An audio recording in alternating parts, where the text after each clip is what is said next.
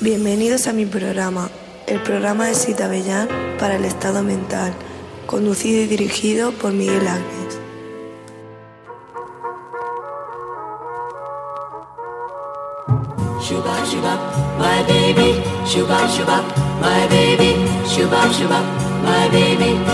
shubap.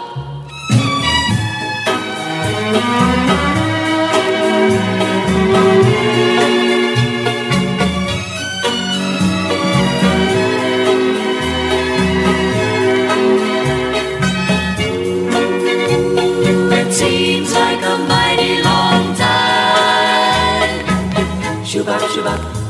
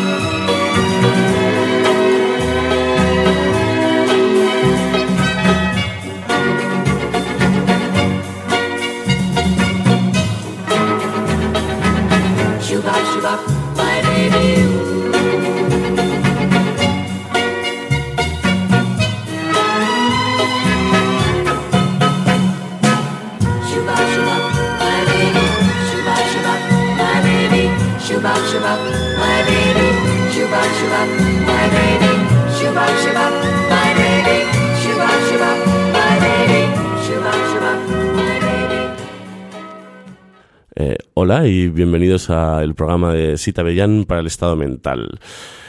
Hoy tenemos un, un programa, una reunión literaria, o sea que la palabra claro, me parece terrorífica, porque ya desde el momento en que, en que uno la nombra, eh, no sé si los fantasmas desaparecen o aparecen, pero bueno. Está con nosotros Rafael Reich. Hola, ¿qué tal? Muy buenas, ¿qué tal estamos? Para mi edad, bien. Tenías que haberme pillado con 20. Ya, Estaba muchísimo imagínate. mejor, pero... No, no estoy mal, ¿eh? Bien, Rafael Reich eh, yo creo que es solamente conocido, eh, tiene mucha presencia todo el rato en el ámbito literario, escribe en, en revistas así como especializadas, y tiene varias publicaciones eh, editadas, ¿no? Y está con nosotros aquí también William Gaines. Hola, hola, ¿qué tal? Hola, ¿qué tal? William Gaines, ¿cómo podríamos definirlo? Es un personaje de Internet. Bueno, pues uno de esos fantasmas que acuden cuando se nombra la palabra literatura. Eso es. Eh, es un, un artista sin obra, ¿no? Eh, Sí, sí, y desde luego artista para nada. Eh, bien, bien. una, será- será una obra sin arte artista. cualquier es- caso. o es una obra sin- artista nada, nada. Gracias a Dios. Es una, una, una, Claro. una institución sin ningún tipo. Claro. Y está aquí también Fuerte Starín. Eh, hola, muy buenas. Hola, hola. Y eh, tú, Fuerte, sí que eh, publicaste hace nada, es un, un- un escritor joven, y publicaste hace nada, que yo sepa, mínimo una, un artefacto, ¿no? Se llama... Un artefacto, ¿Cómo sí. es? No sé qué, de los fumadores. La legendaria rebelión de los fumadores. La legendaria rebelión de los fumadores, que es, para mí, eh, como no me lo he leído, te diré que es el libro con una de las portadas más bonitas que, Sí, co- sí, convengo con eso, sí. Sí, es una portada maravillosa. Eh, entonces, digamos que tenemos aquí tres perfiles eh, eh, para hablar de algo que, a mí me interesa, que es el, el tema de, mm, del escritor y, y- y- y el momento en el que decide publicar algo, ¿no? O sea, ¿Qué es, qué es lo, que te, lo que te lleva a coger y pensar que lo que estás haciendo me interesa, que lo puedes publicar, que, que- tiene sentido hacerlo, ¿no? Julio, ¿tú, ¿tú cómo llevaste eso? La- el fenómeno de la publicación me superó absolutamente. De hecho, creo que dio. Creo que la, promesa de publicación dio, dio lugar al texto, que es algo de lo que no me enorgullezco.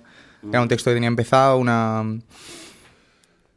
una novelita corta, autobiográfica, que es eh, un- una cosa que nunca me había planteado hacer antes eh, y, que, y que- y que no puedo defender ahora. Bueno, estábamos comentando antes que no es, no es un texto que, que defendería. Ahora sí, por ejemplo, acabo de terminar una novela y que estoy dispuesto a defender, ¿no? Pero, pero en este caso la publicación, ya te digo, fue, además me encontró por, por, por un blog que yo, que yo mantenía y que...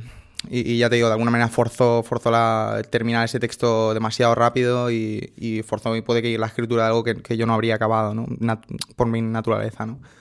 O sea, por la naturaleza de mi escritura, digamos. Y en el momento de publicarlo tampoco, la, tampoco lo podías defender. El momento de publicarlo, ¿no? O estabas como cegado por, Sí, sí, por, era un poco, por tu obra. Estaba cegado por el papel, ¿no? Porque cuando llevas de los 15 escribiendo eh, poemas horrorosos y, y textos breves, y te- bueno, siempre es como, bueno, me han publicado, como esto está, se puede situar en una estantería, ¿no? Y, Claro, es que, Rafael, está claro, por ejemplo, que publicando uno no gana dinero, ¿no? Eh, bueno, depende que, que publique uno, ¿no?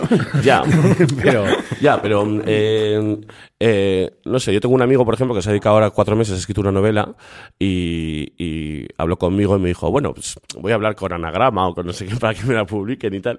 Y, y se enteró de que le daban como un euro por ejemplar que vendía. Y dice, esto no me interesa, yo he hecho esto para ganar dinero. Hombre, lo normal, lo normal es que te den un 10% del precio de venta al público. Hmm. Por lo tanto, lo que deberían darle a tu amigo, si lo publica efectivamente en Anagrama, pues sería un par de euros por Hmm. Sí, un ejemplar par- vendido. Porque si lo venden a, a 20 Un euros, 10%. claro. Es una situación mucho mejor que la de los que cultivan tomates, que los venden a, un céntimo y tú los compras. A, quiero decir, nos llevamos un porcentaje mayor que, que un agricultor. No está mal eh, Ya, para ya. ser banqueros. Eh, realmente, eh, los escritores no vivimos de los libros. Eh, quiero decir, el, el proletariado de la literatura. Claro, claro, no hablamos de estrellas ni estamos hablando estrellas, de sí, fenómenos. el proletariado, pues vivimos de, de- de los bolos, de las jornadas culturales de Ciudad Real, de no sé qué. Bueno, pues venga, 200 eurillos y, y ese tipo de cosas. Y vivimos un poquito de los anticipos. Las editoriales sí te suelen dar un anticipo mm, pequeño, pero bueno, que te permite mm, un poquito escribir la siguiente, al menos. Pero, pero no, yo vamos, realmente eh, a pensar, eh, yo, yo creo que esto se hace para follar, eh, por la gloria y, y por pura vanidad.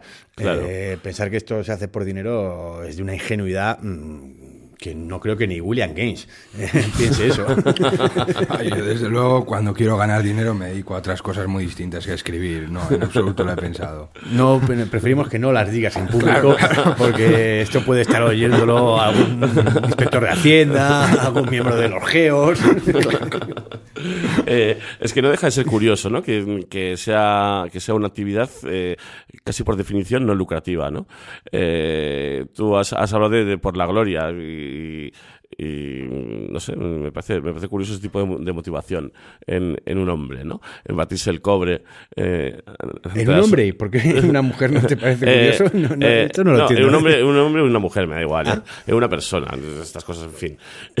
Bueno, yo, yo la gloria lo llamo, pues, por ejemplo, a, a- a- a tirarte a, a la tía que estaba más buena en el bachillerato y no te la podías tirar. Sí. Y luego, si tienes una novela publicada, pues a lo mejor cae. Eh, eso es la gloria. La gloria es una cosa muy terrenal Claro. y muy directa. No me refiero a salir en los libros de texto.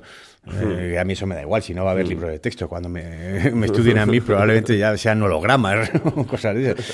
Eh, la, la gloria es, eh, primero, vengarte. Yo creo que se escribe un poco por venganza, ¿no? De, todo lo que has sufrido en la vida, de, de todo eso. Y, y supuestamente también tienes algo que decir. No sabes qué. Ya. Porque hasta que eh, yo escribo igual que hablo, ¿no? Eh, eh, hablo no porque tenga nada que decir, sino para saber lo que quería decir. Me pongo a hablar y al final digo, ah, coño, era esto lo que quería decir. Sí, sí, sí, sí. Y cuando escribes igual. El lenguaje forma el pensamiento a posteriori, ¿no? Absolutamente. Eso es- y claro, Julio, a ti te, te decidiste a publicar por la gloria, obviamente. Sí, bueno, claro, yo creo que. Oye, es la pero es la misma gloria de la que habla, de la que habla Sí, sí, sí, Rafael. sí, sí. Soy nada místico con este tipo de cosas y, y mucho menos con, con el rollo este de los anales de, de la historia y todo esto. No, no me interesa Mm. en absoluto. El dinero, obviamente, tampoco. Claro, hay una cosa como fetichista, ¿no? Y vanidosa en el, en el, en el hecho de, de, de publicar. Una cosa no, todo, eh, todo lo que hace un escritor es por vanidad. Sí, sí, sí. Oye, de todas formas, yo quiero corregir, no sé si estarás de acuerdo, estaréis de acuerdo. Hmm. Eh, un escritor no decide publicar. El que decide publicar es un editor. no, no, es que porque Natural. esto eh, igual crea una idea extraña en, en algún joven escritor inédito que nos esté oyendo diciendo, coño, yo creí que, mm, que no me publicaban porque no querían, pero no, es que tengo que decidirlo yo. Pues no, no. Eh, publicar es relativamente fácil, pero no tanto. Ya, ya, no, sí, es facilísimo. No sé cuántos libros salen, salen a la semana, que es una cosa absolutamente imposible de, de, de, eh, o sea, que impregnen, ¿no? Eh, uno al final además eh, sospecha que todo tiene que ver como con una especie como de tejemanejes eh, entre las editoriales, a ver quién te pone tu libro en, en el escaparate de la casa del libro, al final un poco es, es, es todo un poquito desagradable, ¿no? En ese, en ese aspecto. Eh, al Bueno. final, ese apoyo de la editorial, ¿no? En teoría. Eh, eh, este amigo mío me decía, porque este amigo mío tiene dinero, ¿no? Entonces decía, bueno, pues me autoedito yo el libro. ¿Cuánto me cuesta autoeditarme un libro? ¿6.000 euros? Lo autoedito yo. Y yo, muy bien.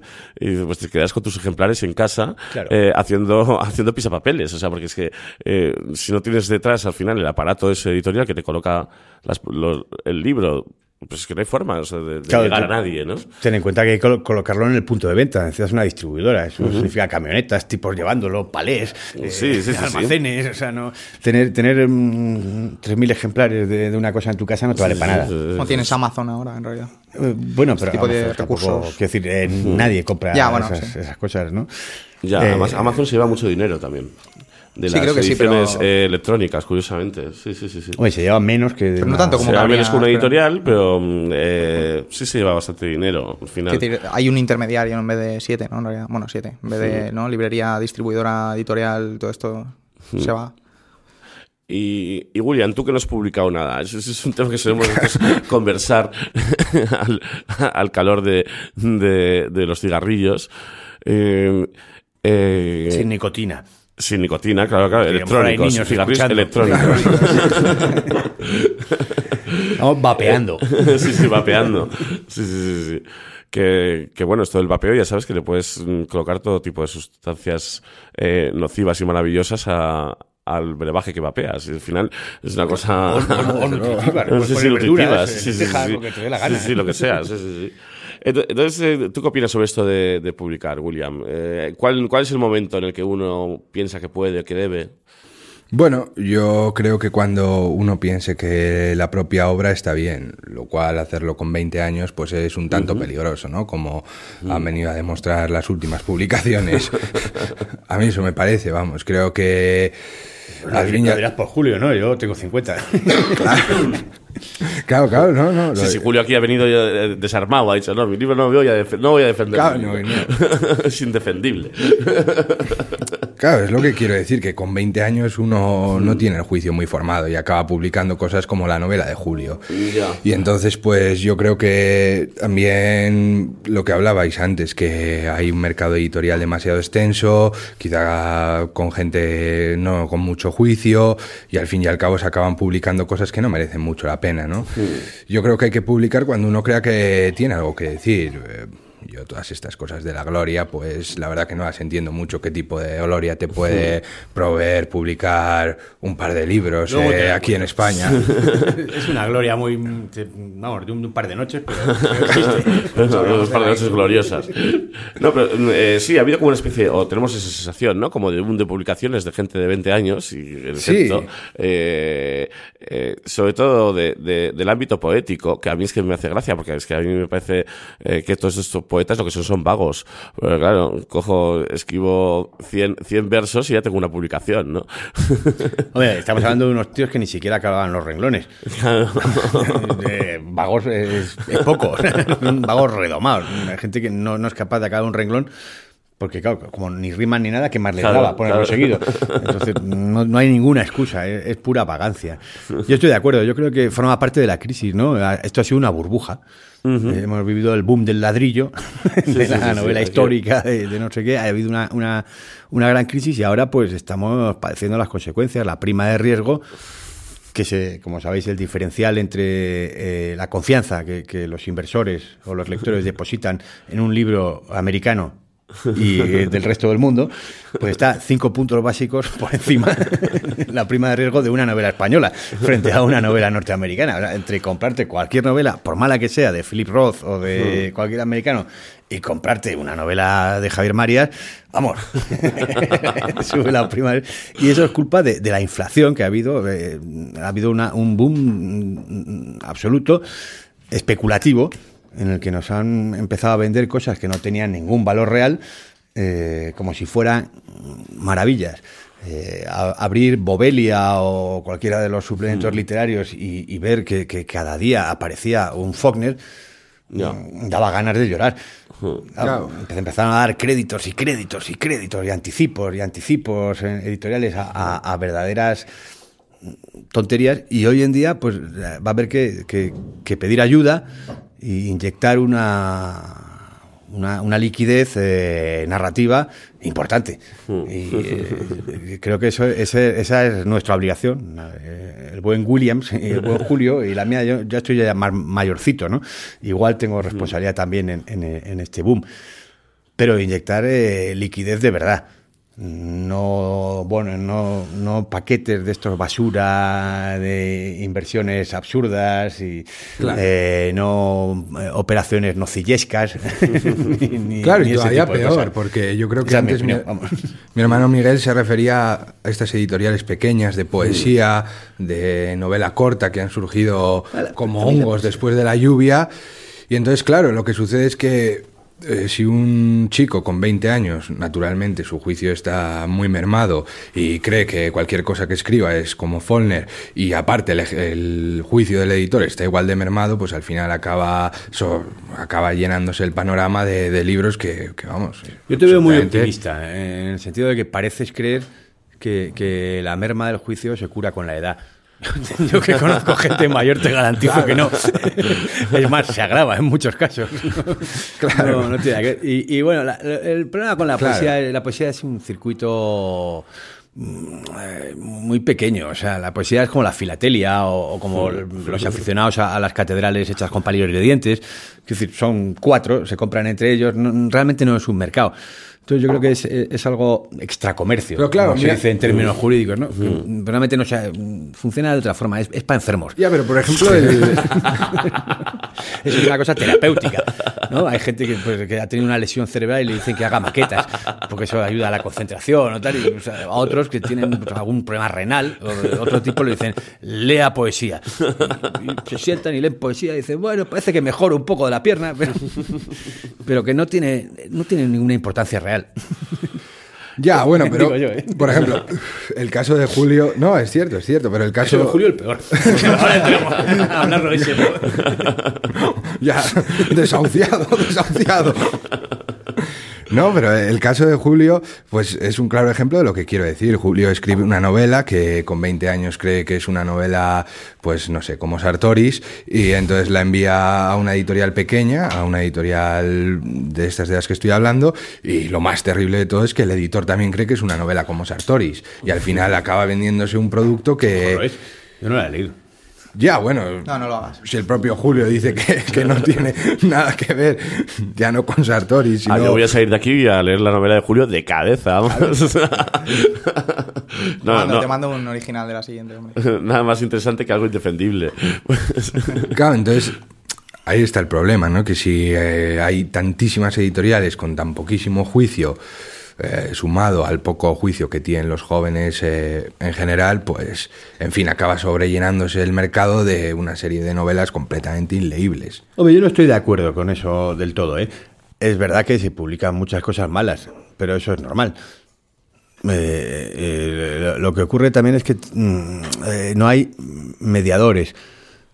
Es decir, eh, no- Hombre. normalmente hay alguien que establece una jerarquía, que dice, normalmente había una crítica literaria mm, confiable, eh, había... Pero esa crítica pero- literaria tiene que partir desde el editor. Pero afirmar que es normal que se edite muchas cosas malas es una afirmación un poco estremecedora, ¿no? En el sentido de que yo entiendo que lo que se edita, No, bueno.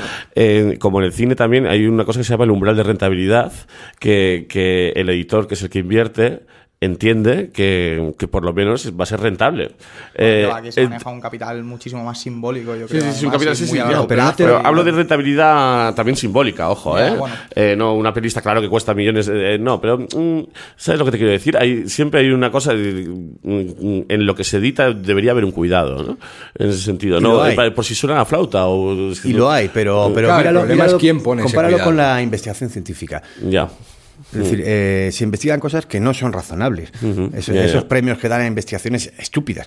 Sí, bueno, sí. es que a veces de una investigación estúpida eh, surge un avance científico notable.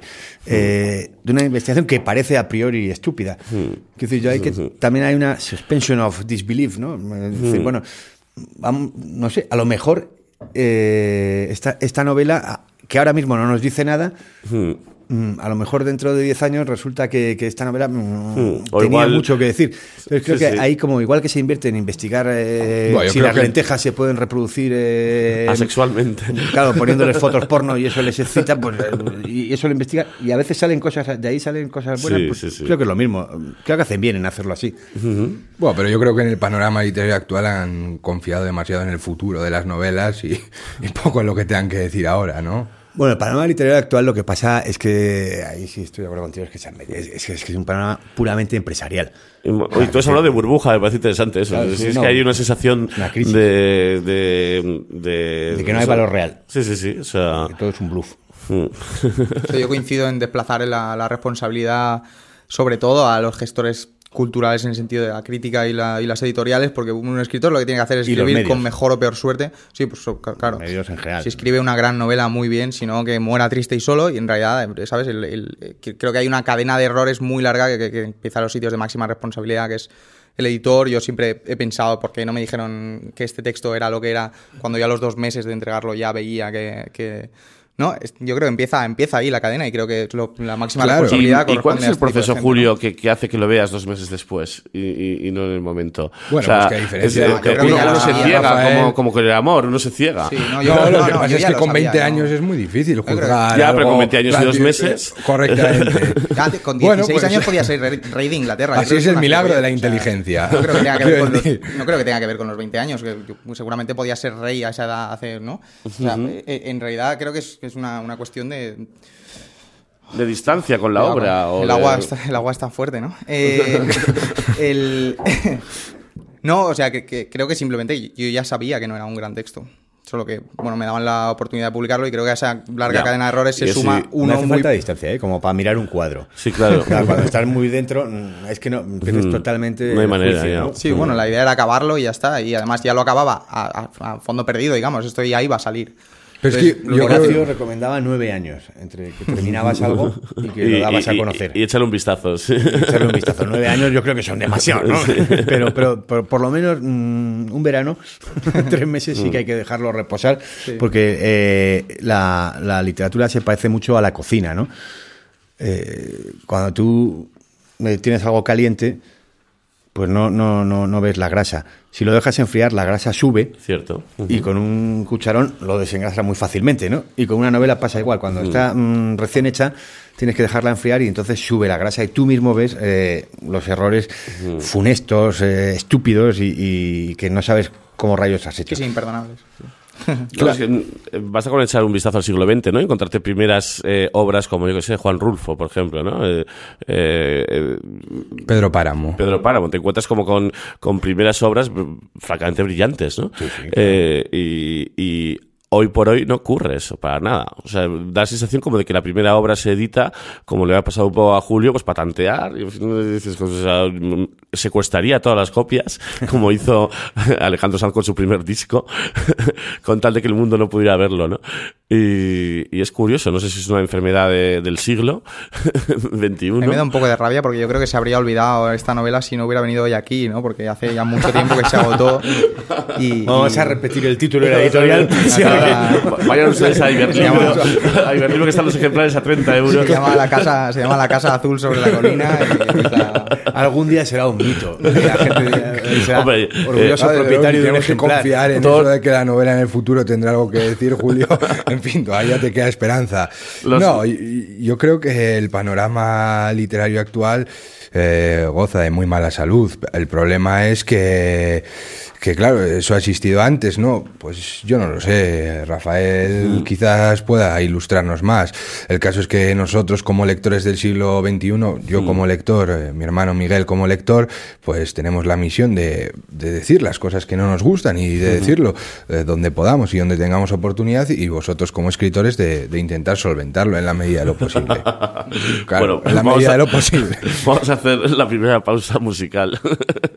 Em, yo hoy para el programa he traído una, una serie de instrumentales popcorn que, em, que a me, gusta mucho. El popcorn es una escena que surgió en los 70 en Bélgica, eh, que se ocupó de, de recuperar eh, sonidos eh, soul que estaban como escondidos de dos décadas anteriores, siempre como mm, en un medio tiempo bailable y, y que tiene una cosa... eh, eh, como morosa y bastante viciosa y está muy bien.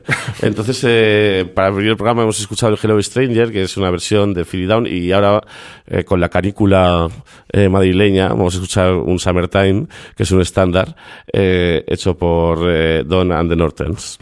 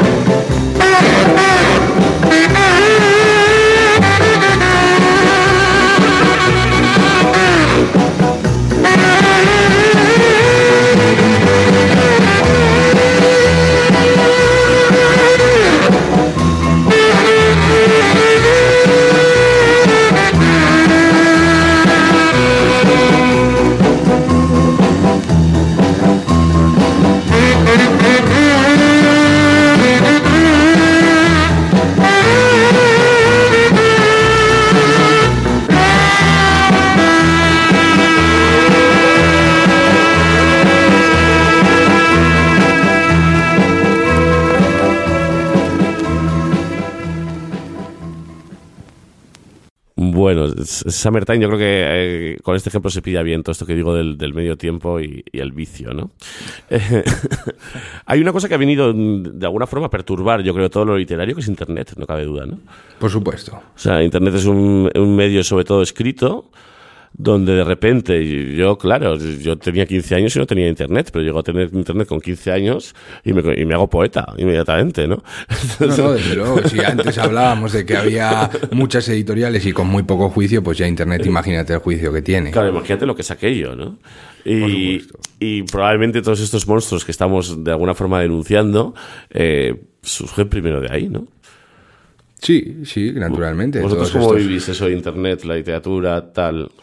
Yo creo con, con la naturalidad que, que hace falta en este país, porque... eh, o sea, hay gente que vive Internet como con una intensidad absolutamente desaforada, ¿no? Porque, porque, como bien dices, lo han conocido a los 25 a los 30 años más tarde y es como de repente insertan hipervínculos en las novelas y como coño, coño. Yo, yo que sé, a los 10 años tenía un modem ya de 56K y, y, y todo iba muy bien en- en- y no, y no tuve la necesidad de reflejar algo que en esencia quizá no fuera literario o, o susceptible de, o sea, no- que no era necesario reflejarlo, ¿no? De, de- de esta manera, ¿no? Eh, he traducido a Taolín, que es que, que no, no me parece que, que tenga unos- un, un valor literario, pero bueno, algo que sí me gustó de él fue la absoluta naturalidad con la que trataba el tema de, de los ordenadores, ¿no? Aquí creo que sí ha sido demasiado intenso con este, ¿no? con este juguete nuevo como madre de Dios, internet. Y no, yo no creo que. Bueno, pero creo que estás hablando más bien de, de la- lo que es la interrelación entre, entre jóvenes escritores y tal. Y bueno, ahí. Eh, sí, o sea, estoy hablando de, de, de- repente el uso que, que- se le ha dado a Internet de, en, lo que concierne a lo literario, ¿no? De alguna manera. Tienes razón, o sea, yo, mi primer modem, yo tenía 30 años.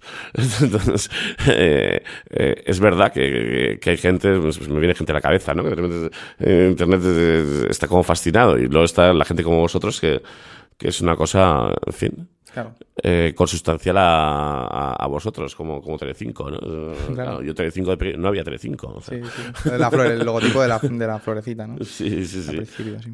Pero no has hecho la ópera del modem, ¿sabes lo que te quiero decir? Lo conociste con 30, pero no has dicho, voy a realmente dedicar mi vida a... No, yo no, yo sí he reflexionado mucho acerca de cómo hubiera sido mi vida si lo hubiera tenido con, a vuestra edad, ¿no? O sea, de alguna manera, lo que vosotros no sabéis o lo que la gente joven, joven no puede imaginar es, es una vida sin internet y sin móvil, ¿no?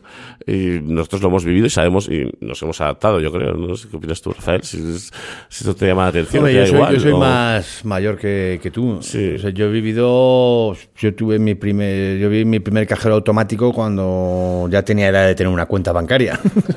yo recuerdo que, bueno, normalmente ibas a un bar donde te conocían, si te quedabas sin dinero y te lo dejaban, Claro, porque claro, tenían sí, en sí, caja, cosas así. O sea, eh, yo he usado fichas de teléfono. Claro. Porque había un- comprabas unas fichitas que tenían como dos eh, ranuras y eran las que se usaban en las cabinas y en los teléfonos públicos. Entonces, eh, a mí lo de Internet me ha impresionado muy poco. No, no, creo que eh, la literatura es verdad que es un medio escrito, tienes toda la razón del mundo, pero creo que la literatura, mm, vamos, por lo que yo sé, yo he trabajado bastante en Internet, profesionalmente digo, no, no literariamente, eh, es, es totalmente residual. O sea, eh, estamos hablando de una, de una, de una cosa que, que no tiene o sea, ninguna importancia. Internet, sobre todo, es eh, pornografía. Casi el 80% del tráfico está dedicado a, a- a- a la pornografía. Lo cual está muy bien. ¿Cómo nos las arreglábamos antes? Bueno, eh, en la Plaza de España había un pipero que vendía barajas eh, con tiras en bolas. Entonces, entre Claro, cuatro. estaba con- la, la librería sexológica de Hortaleza. Comprábamos Yo- una baraja entre cuatro y nos repartíamos las cartas. Y cada una que tomábamos a, a 10 tías en bolas cada uno, que bueno. luego era, no, no hay mucha diferencia. Internet es una, una herramienta nada más. Y es un poco cuando se inventó el coche, Ortega, siempre eh, decían, joder, Ortega, esto del coche que invento, ¿eh? Porque en un momento te lleva de aquí a Guadalajara. Y él decía, ya, sí, pero la, la cuestión es, ¿para qué pelotas quiero yo ir a Guadalajara? Pues lo mismo. Internet te, te sirve para hacer muchas cosas que a lo mejor no quieres hacer. Entonces, la cuestión es que tú tengas claro lo que quieres hacer. Entonces, como herramienta, estupendo. Pero Hombre, Internet tiene un vértigo como herramienta que, que es la promesa de, de un lector eh, desconocido. Eh, una, un- una, una cosa que es mm, completamente abstracta y que antes no, no tenía un- un- una persona joven atribulada que, que- que estaba expresándose y arreglando el mundo, eh, como no fuera un taller literario o solo leyera a su novia, no tenía, no, no tenía ningún bueno, destino. Internet es el equivalente a lo que antes era la, la puerta de los lavabos. Sí. en la cual se- todo el mundo escribía versitos, puñetitas y tal, y tenía la promesa de un lector desconocido que, que- que mientras se la, La sacudía, promesa. decía- era más o menos, ¿no? Porque Más- sí, más la o menos. posibilidad de encontrar A a lectores nivel es, la poético, misma, sí. es la misma que escribir en una puerta del baño. Entonces, no, no, no, no veo que haya cambiado mucho, ¿eh? Porque, Bueno, hombre, yo no estoy para nada de acuerdo con Rafael. Yo creo que las últimas generaciones literarias eh, se han forjado en Internet, eso sin ninguna duda. Y al Se nota, se nota. Se nota, realmente que se nota. Se nota mucho, la verdad. Parte de la enfermedad del panorama literario actual es ese, que se hayan forjado generaciones literarias en Internet donde no existe absolutamente ningún juicio. Mm. Es que es el problema, que publicar cualquier cosa, no, no, Es no. no- Publicar no tiene- algo- no- claro, es que ya no, no hay ni siquiera ni el el mal editor. juicio, claro, ni siquiera Bueno, es el mal juicio de un editor que- de los no, de hoy el en día. problema, El otro día estuve leyendo un, eh, un estudio que, que se ha hecho, un estudio cuantitativo, a- a- a- con un gran programa de ordenadores en, los que van metiendo todos los libros y tal, y entonces ven eh, el número de referencias a otros libros que salen en los libros. Y eso se ha analizado, y pero desde, eh, desde el principio de la escritura. Esto lo leí en, en Le Monde.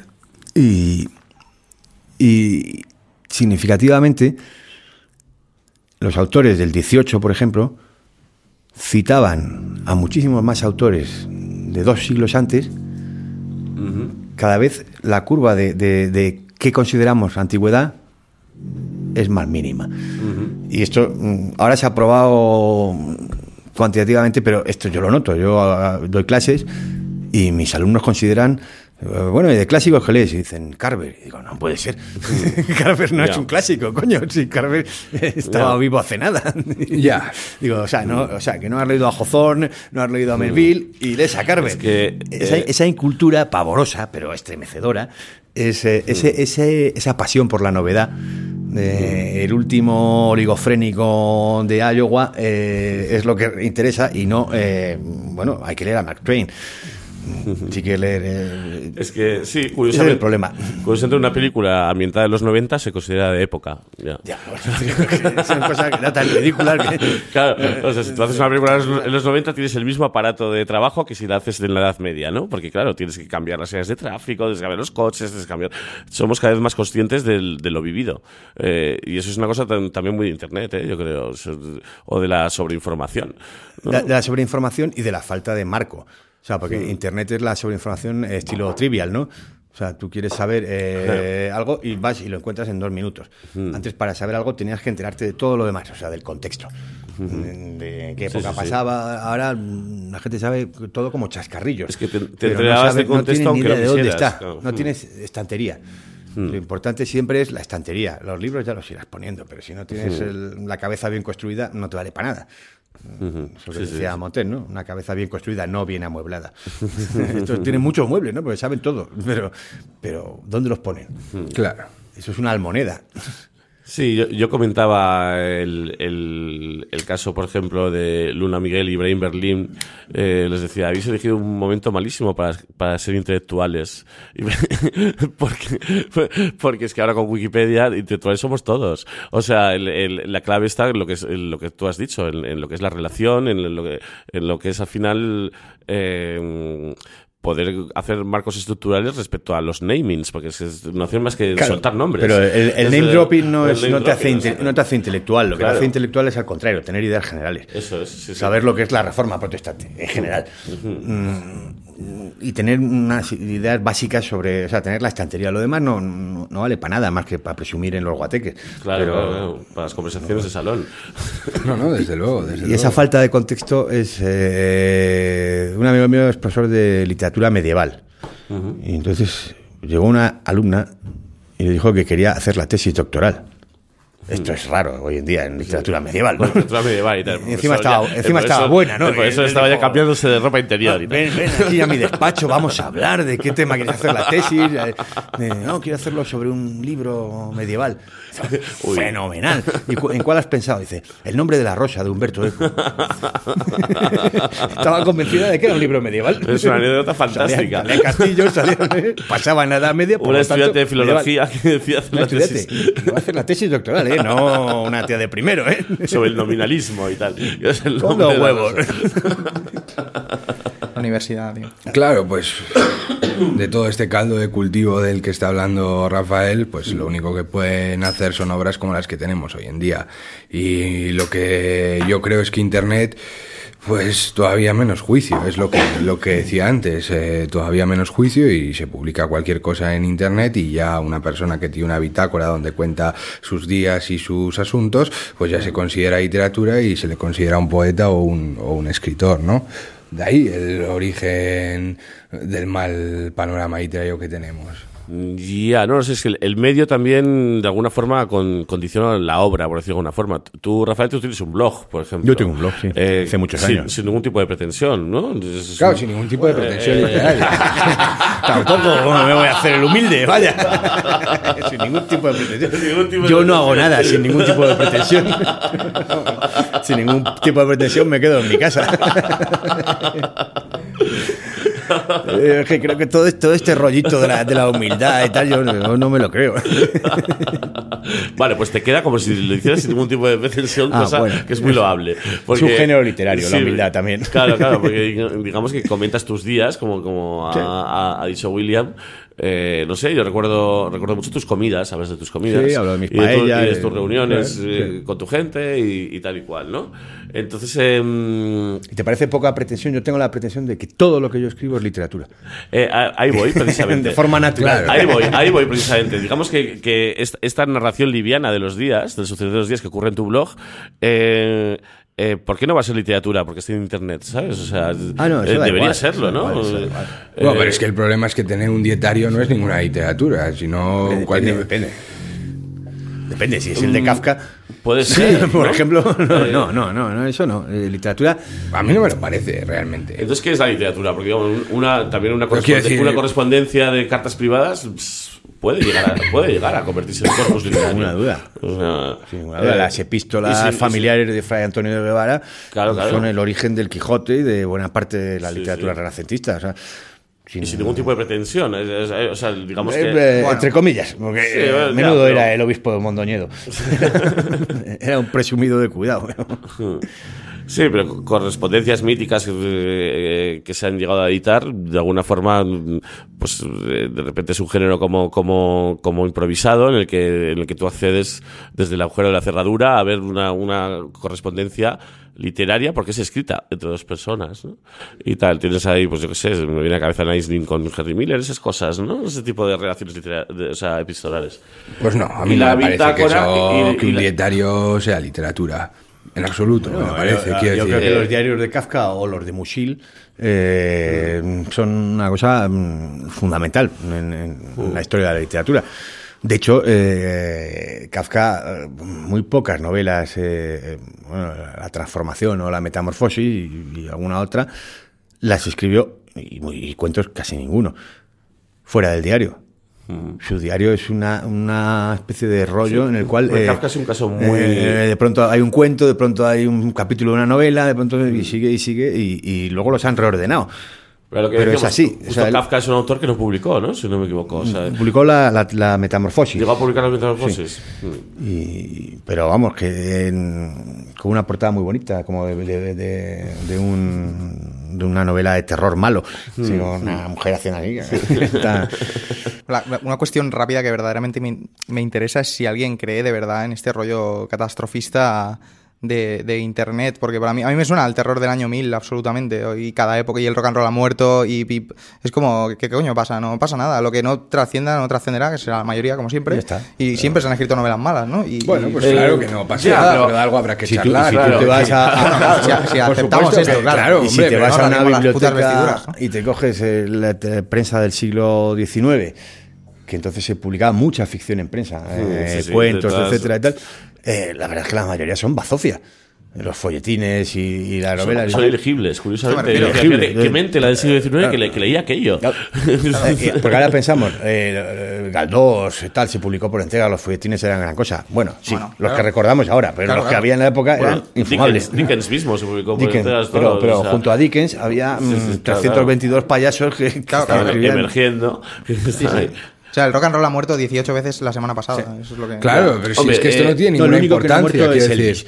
Pero lo que no puede hacer es paralizarnos eh, nuestra opinión o nuestra crítica para, por no parecer eh, por no parecernos a nuestros padres. No, no, o claro. sea, yo si cojo y digo que, que lo que están publicando estos chavales de 20 años me parece una mierda, eh, me, pu- me puede detener el simple hecho de pensar, jo, si es que mi padre decía lo mismo, pero... No, no, no, no. No, no, estoy hablando yo- estoy me invocando como al rigor un poco. No, no, Yo no, me no. preguntaría desde dónde lo dices, porque también... Eh, que Bueno, desde la posición de lectores. sí, que pero- consumidor. Yo digo Tampoco sé muy bien de a dónde hay que ir para poder criticar un libro, Bueno, a hay que, leerlo, hay como que ir, mucho, por ejemplo, ¿no? una cosa, eh, Bennett, que no es santo de mi devoción, pero a veces pensaba. Cuando tenía un rato libre. Eh, Benetti siempre decía que una cosa es la novela y otra la novelística. Decía, bueno, un país tiene que tener novelística, pues como tiene que tener marina de guerra o tiene que tener tal. Y entonces, bueno, la novelística española es una cosa, bueno, que, que es obligatorio que haya. Tiene que haber, por ejemplo, novelistas jóvenes. Y entonces, claro, eso es mierda, normalmente. Ya, ya. Y- pero la historia de la novela va por otro lado. No tiene nada que ver con, con- con esto que Sí, siempre digamos- te llena, llena un hueco que está bien para los medios, Claro. para, para los telediarios, Pues para, para las revistas culturales de, de cuál es la nueva generación de novelistas jóvenes. Pero eso. ¿Y dónde estamos? En un Pero medio, eso- quiero decir, de algo habrá que Ya, pero charlar. que eso lo- eso lo Quiero decir, reclama- para mí, todo esto Pero- del pero- panorama literario actual Pero, William. y la crisis de la literatura, como comprenderéis... William, ¿puedo llamarte Bill? Eh, bueno, Querido Bill. no, en yo- absoluto, yo creo en que- absoluto, no, no, nada. Entonces, no, Bill, no qué hablas desde el punto de vista de los lectores, hablas desde el punto de vista de, eh, de, de- de la maruja o el español medio que dice tenemos que tener marina de guerra. Y, y bueno, a mí realmente me da igual si no hay novelistas jóvenes. Pero es que a mí me da exactamente igual, como, quiero decir. como si no hay poetas eh, viejos que pedrastas. Pues bueno, a lo mejor resulta que algún día te- no, Joder, tenemos, no- tenemos ningún poeta hay un pedrasta. poeta viejo. El país hunde. a mí- claro, es que a, a mí, a mí el, asunto de, de- de Estamos en crisis. No, ¡Oh, Dios mío! Pero es que, pero es que nadie ha venido aquí a tomarse en serio esto. Quiero decir, de algo habrá que charlar. Y a mí el asunto del talento de los poetas y del talento de los escritores me es exactamente indiferente. Quiero decir, a mí Eh, me pero, preocupan William, yo creo que- las enfermedades de mi mujer, mi crédito, ese tipo de cosas. Este asunto me da completamente Pero no, igual. pero, William, Lo yo creo que ¿Tu mujer, sí te tu mujer el- Bill está muy mayor o qué? No, pero está muy... No, pero tienes sus achaques, tienes sus achaques femeninos, Tan enfer- femeninos. tan Ah, todavía los tiene. Sí, aún los mantiene. Tan, enferma, que ya- tan enferma como para ser mi mujer. Pero, pero Will, tú sí te tomas en serio la literatura. O sea, precisamente yo creo que te has decir- sentado en esa silla precisamente porque para ti la literatura, la literatura no es cualquier cosa.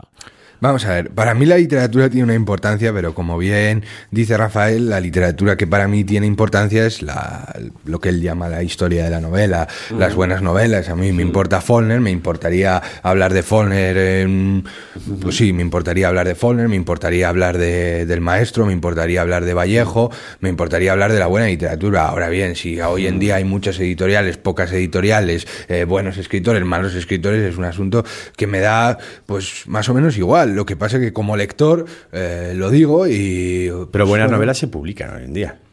Pues eso es lo que, lo que estamos discutiendo. Si se Publican o no se publican buenas No novelas. suficientes o no de la gente adecuada. Eh, Sí, yo lo que te veo es como un resulta pájaro que publican cazado, buenas novelas bandazos de aquí un, para un señor, allá. un señor que vive en Villanueva de los Infantes y, y que no es molón, pues bueno, ¿qué le vamos a hacer? Pero buenas novelas se publican, no de, de a lo mejor de quien nos interesaría que las publicara. De, a lo mejor no son de, de jóvenes prometedores, pues ¿qué le vamos a hacer? Pero si es que, ¿qué le vamos a hacer? Si es que para mí todo lo que merece la pena esto es decir, ¿qué le vamos a hacer? Pero ahora bien, estamos aquí en este programa, tendremos que hablar de algo y de algo habrá que charlar, pues por supuesto. Y eso Nos estaba, pasamos ahora- hablando de, de rigor, ¿no? De, estaba hablando Claro, de que Internet decir- se había presentado como el monstruo que estaba devorando la calidad literaria. No, cuando hacía unos momentos estábamos diciendo que realmente la, la responsabilidad se empieza en el editor y Internet es un sitio que, que yo conozca no tiene editores. No tiene, Claro. Justamente por eso Internet es- tiene tan poco que ver con la literatura. Claro, porque- Sí, no, eh, hombre, yo he sacado el tema de internet porque yo creo que, que sí tiene que ver.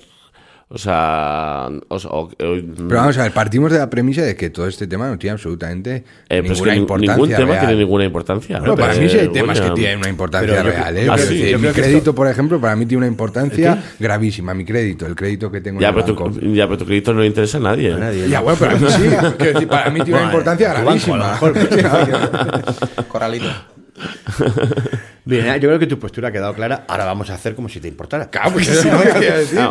No, es que- sido es que Julio sí que que ha saltado aquí es que- diciendo, es que, pero esto no tiene por- ninguna importancia, por Dios. Pues ya lo sabíamos todos cuando hemos venido aquí. Pues claro que sí, hombre, No, pero creo que he matizado bien lo que quería decir.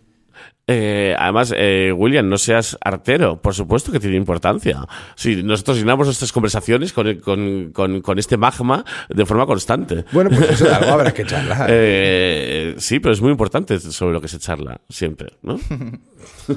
Bueno, No, No, yo sé, creo que, yo creo que- para, para mí la literatura sí tiene importancia. ¿eh? Yo Sí, pero la buena literatura, quiero decir, lo que cínico. tú hablas de la historia de la novela. Hombre, claro. No hable- discutir si Internet ha influido en los Hombre, poetas eso, jóvenes, eso es una tontería, William. Claro, como pues si yo te digo, a mí me gustan las mujeres. Y dices, sí, pero las guapas, ¿no?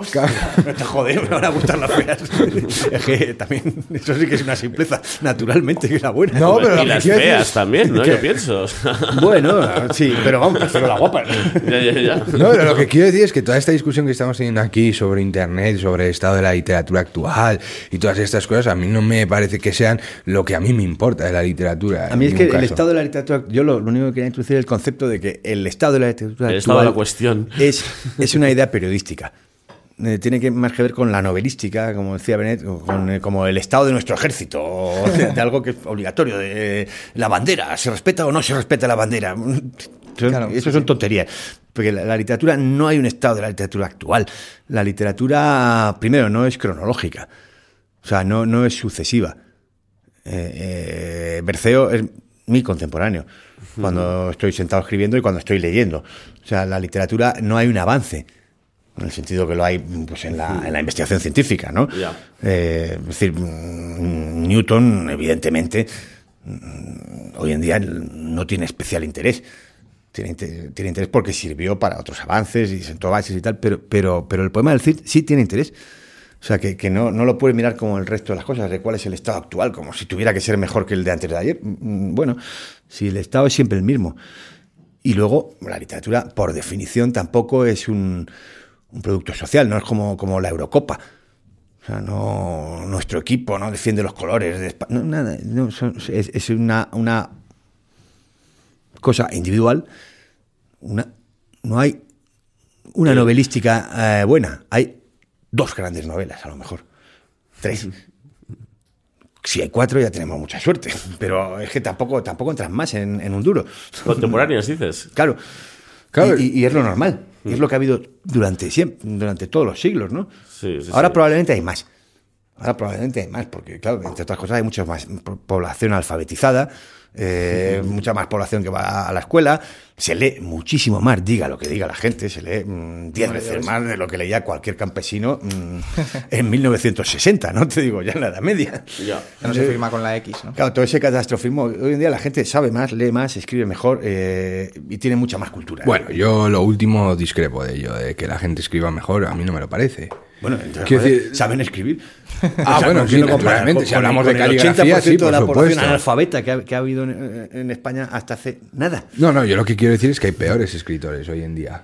Y mejores. Eh, es que eso no, no- es que Ya, no ya, pero es si- que no es si- cuantitativo. es que ya sabemos que yo- si te gusta eso, vete, vete a ver, vete a ver atletismo, que realmente eh, se mide en, en minutos y en distancias y en, y en cosas eh, que tienen una unidad de medida objetiva.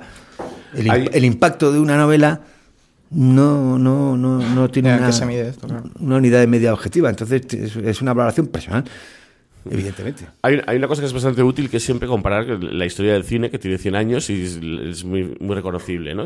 Dices, jo, es que en Hollywood en los 40 sí que se hacían películas, no ahora, ¿no? Y tal. ¿Qué ocurre? Que en Hollywood de los 40 se hacían 100.000 películas y nosotros estamos recordando 20. mismo Eh, entonces al final es un poco lo mismo, ¿no? O sea, digamos que el magma en el que nos vemos nosotros mismos introducidos nos impide de alguna forma coger y poder, eh, o nos impediría, nosotros podemos decir lo que nos dé la gana. Y por supuesto además es que no tiene ninguna importancia. Pero eh, tú dices, William, que, que no, que tú piensas que hoy, ahora, hoy por hoy se escribe peor. Eh, tendremos que verlo dentro de cinco meses, ¿no? O dos meses, como necesitó Julio, ¿no? Para... No, no, no, no. Pero es que yo, yo- ¿Hasta qué punto? yo lo que he dicho es que hoy no creo que se escriba mejor. No lo sé, No ¿quién? que hoy piense que se escribe, que se escriba peor. ¿Tú crees que, que- que, por ejemplo, Freedom de Jonathan Franzen es peor que, que una novela de, de, de Juan Valera? Es que habría que tener un conocimiento de las épocas anteriores estoy muy tan seguro, brutal ¿eh? para, para poder afirmar eso. No estoy muy seguro, ¿eh? No, no, pero en absoluto. O, o que, o que una novela de Pardo Bazán. Mm, No estoy nada seguro, la verdad. ¿eh? Hombre, yo veo en William tal vez una, una cierta, No creo que nostal- nadie una cierta nostalgia por un mundo que ya no existe, ¿no? Eh, ¿No, William? ¿O que, eh, igual tu, tu pelea con lo contemporáneo no es solo literaria, sino, sino un, un poco de base. Con mucho corazón y pocas piernas, tío. Eres un gran bailarín, pero. No, pero va- vamos a ver, vamos a ver. Es que. eh, yo- Lo que quiero decir es que, vamos a ver, lo primero, se está discutiendo un tema que por supuesto no tiene ninguna importancia. Nadie va a salir a la calle gritando, ninguno de nosotros, incluso que, que mal esto- está que actual. claro, Eh, que por vamos supuesto. a prohibir Pues en, el programa de Villán siempre se discuten temas sin ninguna importancia. Eso ya ha quedado O sea, claro. temas de, de- de importancia aquí no venimos. o sea. Lo segundo, yo creo que hay una serie de escritores, bastantes, muchos escritores, que escriben mal, que hoy en día protagonizan el panorama literario que nosotros, eh, por lo menos los más jóvenes de esta mesa, conocemos y leemos, y nosotros como lectores y por lo tanto el eh, juzgadores, de, ju- ju- jueces de ese, de ese panorama, pues debemos de decir lo que nos ha parecido, y eso es sencillamente lo que hacemos, eh, sin mayor pretensión, sin tener que comparar con las épocas anteriores, sin tener que pensar en que dentro de 40 años quizás esas novelas puedan valer Pero, no. Billy. Yo, Mira, Billy, eso ha pasado siempre. pues por supuesto que ha pasado siempre, pero si es que... eh, eh, el que se murió gloriosamente y con la Legión de Honor y académico y reconocido por todos los críticos, el, el Javier María de, de su época, no era Flaubert, era Maxime Ducamp. A quien no ha leído nadie. Un glorioso olvidado, sí. ¿Tú lo has leído? No, no, no. Nadie lo ha leído, nadie. nadie lo ha vuelto a leer, ni siquiera saben su nombre. Flaubert era. Muy poca gente dijo que- que Flaubert era el, el que estaba escribiendo la gran novela de esa época. Muy poca gente. La cuestión es acertar. Sí. Si tú tienes razón y lo que tú dices de la gran novela de este siglo es esta, pues ya veremos, a lo mejor aciertas. No sé, es que no, no estamos hablando de, de, por ejemplo, Orejudo, no estamos hablando de, sé, por ejemplo, Fernando San Basilio, gente que, de la que no se habla de alguna manera y que y la que yo encontré un es- un- una prosa pues, más racial, un, un dominio de la frase larga, un- una serie de... Igual no, no convengo con determinados planteamientos de sus novelas, pero, pero que me parece que, que, co- coño, tienen valor y que, que se pueden leer con... con- Pero, con pero, gusto. pero eso, eso que tú dices, eh, la- eh, eh, quizá ahora más porque es una sociedad masiva de consumo y tal, pero, pero, pero es una diferencia cuantitativa. Eso ha pasado siempre. Lo de que se da valor a los que no lo tienen y luego el tiempo pone a cada uno en su sitio, ese, ese tipo de cosas. Pero Vamos, si es que- pasado desde la Biblia está, ¿verdad? Que, que- que- Pero va- vamos a ver. No es nada nuevo. Pero es que eh, lo que a mí me parece... Pero sí, es por ejemplo, Orejudo, el sor- Samba, estos son novelistas muy buenos. Sí, pero sí, yo no dudo que Porque son amigos míos. Y yo, yo como es obvio, si, si, o sea, si alguien tiene que escribir una obra in- inmortal, no, no, que yo prefiero que no sea un amigo mío. O sea, yo jamás voy a reconocer que un tío, yo prefiero que lo escriba un tío de Helsinki, al que no conozca de nada. Eso estoy dispuesto a admitirlo. Este tío de Helsinki. Pero que un amigo tío jamás. Claro, que además creo que es un pervertido. Tío, que no pueda- que no pueda eremita pronunciar su nombre bien. Pero si es que, pero si es que yo lo que no entiendo muy bien es qué, qué justifica o qué elimina que haya pasado siempre. Me parece una cosa muy sorprendente. Es como si uno llega al médico, Bueno, eh, tiene un cáncer de pulmón y nada. le dice el médico, usted no se preocupe que esto ha pasado siempre. Váyase argumento. usted a su casa No. y tranquilamente que ha pasado siempre. No, pero in- no, in- pues no. invalida, decir- invalida tu razonamiento de es que hoy. No, hoy no, siempre. Sí, hoy, Tú, tú vas al bueno. médico y le dices, joder, que se me ha puesto aquí estas venas aquí y no las he tenido nunca. Y te dice el médico, vamos a ver qué es eso. Tú le dices, que es que tengo estas venas aquí desde que nací. Y dice, bueno, pues. Pues eso, no, Bienvenido, sí, eso- bienvenido. eso no va a ser nada, hijo. Elimina el, el hoy de la propuesta. simplemente. No, no, hoy, hoy precisamente porque nosotros somos lectores de hoy y lo que podemos juzgar es lo que leemos hoy. y ante lo que leamos hoy es ante lo que omitimos una opinión. estoy preparando. Entonces, quiero decir, decir, ha pasado siempre, me parece una justificación Estoy completamente preparando- absurda. Como, pero no, eso, pero- usted pero al médico, tiene usted No, pero lo una, pongo- una- un derrame interno, pero no se preocupe No. que ha pasado siempre. Es lo mismo ¿verdad? que decía antes Que- que- mire, mire no. usted, fíjese, vino el otro día un señor, aquí tengo su expediente, como tú ahora hablas de Flaubert y tal, y fíjese, vino un señor con igual que usted. Y, y tranquilo, vaya usted a su casa que ha pasado siempre. No, no, le, le haremos lo mismo que al señor. Le intentaremos jurar. Está es lo que quiero decir. Pero no es nada que pase hoy. Es, es algo que ha pasado siempre y eso es simplemente poner las cosas un poco en contexto. No se está intentando sea- dinamitar la discusión, yo creo. O sea, no, en contexto, ahí. simplemente, ¿no? Yo estoy haciendo ahora una Yo, recopilación de. yo creo que críticas. William dice que, que esto no ha pasado siempre. ¿No? o sea, William dice que, estamos, que, que estamos que yo bajo mínimos. Por eso que que no, que esto ha pasado siempre. Pero bueno, vamos Y- a ver. Yo no digo en absoluto que esto no haya pasado siempre. Yo lo que digo es que si ha pasado siempre, da igual. Claro, claro. Es decir, eso me parece una cosa absurda, lo de ha pasado siempre. Sí, Pues bueno, no, pero no deja de bueno, ser un, un matiz que se ha enquistado aquí por algún motivo gilipollas, pero que de alguna manera es, no es más que Da eso. igual, da igual, Ha pasado siempre, pero bueno, muy bien. bien, aceptado esto, vamos al siguiente paso. El siguiente paso es: ¿por qué pasa? Ah, Ahí está. Y yo creo, es la que, cuestión. y yo, creo, yo creo que es que tiene que pasar. O sea, yo quiero decir, eh, lo que quiero decir es, si una, una obra, una novela es verdaderamente grandiosa y deslumbrante y, y- y que está abriendo un camino nuevo y diferente, obviamente no va a satisfacer inmediatamente a la gente, porque lo que le está proponiendo esa novela es crear un nuevo lector, enseñarte otra vez a cómo, cómo leer una novela. Hoy en día, leer una novela como monólogo interior y tal, está tirado. Si hasta los bestsellers son así. Cuando James Joyce escribía, no. Entonces, cada, nuevo avance en literatura, vuelvo a decir que la literatura no es lineal, pero cada propuesta nueva- distinta en literatura mm, requiere crear al público, crear al lector, porque estás convenciendo al lector, enseñándole a leer de nuevo. Decir, mira, ¿tú has leído siempre así? Pues no, ahora hay que leerlo así. Entonces, si una novela fuera, tiene una propuesta de ese tipo, en verdad la tiene, eso se contradice, aunque sea inmediatamente aclamada como una gran novela. Es más fácil que Pérez Reverte sea aclamado como un gran novelista. O Marías, que al fin y al cabo no hacen nada más que cosas de quinta mano y absolutamente rancias. Entonces, mm, eso la gente lo reconoce. Nadie dice, joder, son macarrones con tomate. Pero, como los que me hacía mi mamá. Pero claro, si estás haciendo un plato nuevo, mm, tendrá, tendrá que, mm, que, que educar primero a la gente, ¿no? sé Si me estoy explicando. Ya. O sea, que eso pasa, no, no es malo que pase, es que tiene que pasar, no podría ser de otra manera. Bueno, si fuera yo reconocida creo que de lo que sería vulgar. ¿Me, me explico?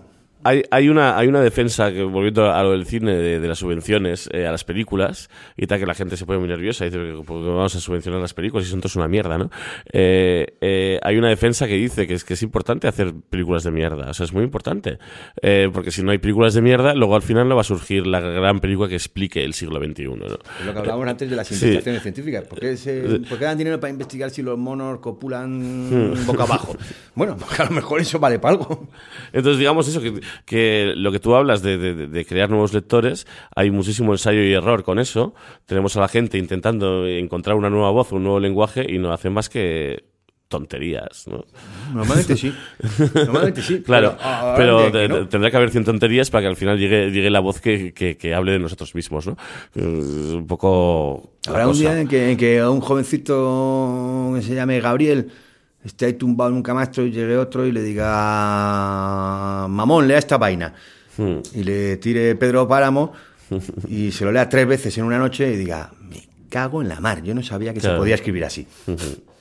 Y, y sí. Hmm. decir, bueno, esta es la nueva voz de todo un continente, ni más ni menos. macho. Ni más ni menos, sí, sí, sí. Y, y, bueno, eso lo podía reconocer García Márquez. Que el público lector reconociera de inmediato a Pedro Páramo como la gran novela que estaban esperando, pues eso sería estúpido pensar que eso va a ocurrir. La entrevista que tiene Rulfo en A Fondo no era con 20 años, ¿no? No, no. No, No, Desde luego, Eso- eso no, no tiene no hay sentido. ningún entrevistado con 20 años, ¿no? En a fondo. Yo creo que no. Con 20 años, como ha dicho William, no tienen fondo. y un programa a fondo. Bueno, vamos a hacer otra pausa eh, musical porque tenemos que rellenar nuestros vasos. Y, y vamos a escuchar ahora Midnight tomar Madrid. una medicina. sí, que cada uno con la medicina de cada uno. Eh, Midnight in Madrid se llama, curiosamente, este popcorn instrumental que es de Mr. Jean and the Rhythm Machine. Vamos a verlo.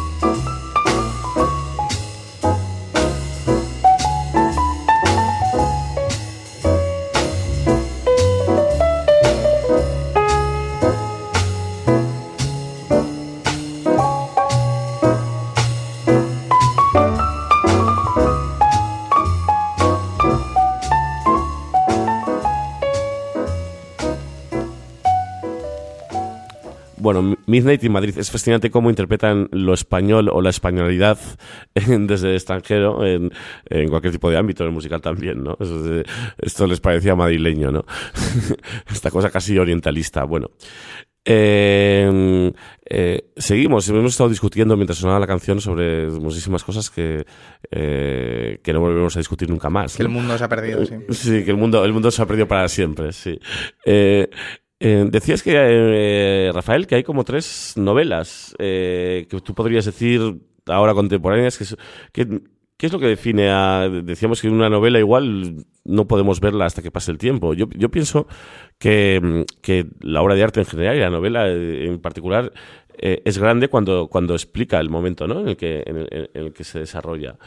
Eh, o sea, o el pensamiento, o explica al hombre de- del 2012, ¿no? Esa sería la, la novela del 2012, ¿no? Eh, Yo creo que no. No estoy del todo seguro. Y lo cierto es que yo, yo soy marxista. ¿eh? ajá. Y, y entonces yo creo que todo tiene un contexto histórico, incluso la lectura. Eh, le voy a poner un ejemplo muy sencillo. Eh, durante un siglo, el Quijote se leyó como una chorrada. Para hacer Sí, sí, reír. como un entretenimiento. Mm. Mm, Después eh, los ingleses lo leyeron como una gran novela. Eh, Después eh, se leyó mm, de otra forma. La última lectura del Quijote la hizo el 98, la generación del 98, como un conflicto entre idealismo y realismo. Nosotros, que somos unos vagos, seguimos viendo el Quijote masticado por el 98. Cada generación debe de hacer su propia lectura del Quijote. ¿no? O sea, el Quijote no es lo mismo leído en 1605. Hmm. Pero, ¿Qué pasa con el Quijote? ahora. ¿Por qué el Quijote?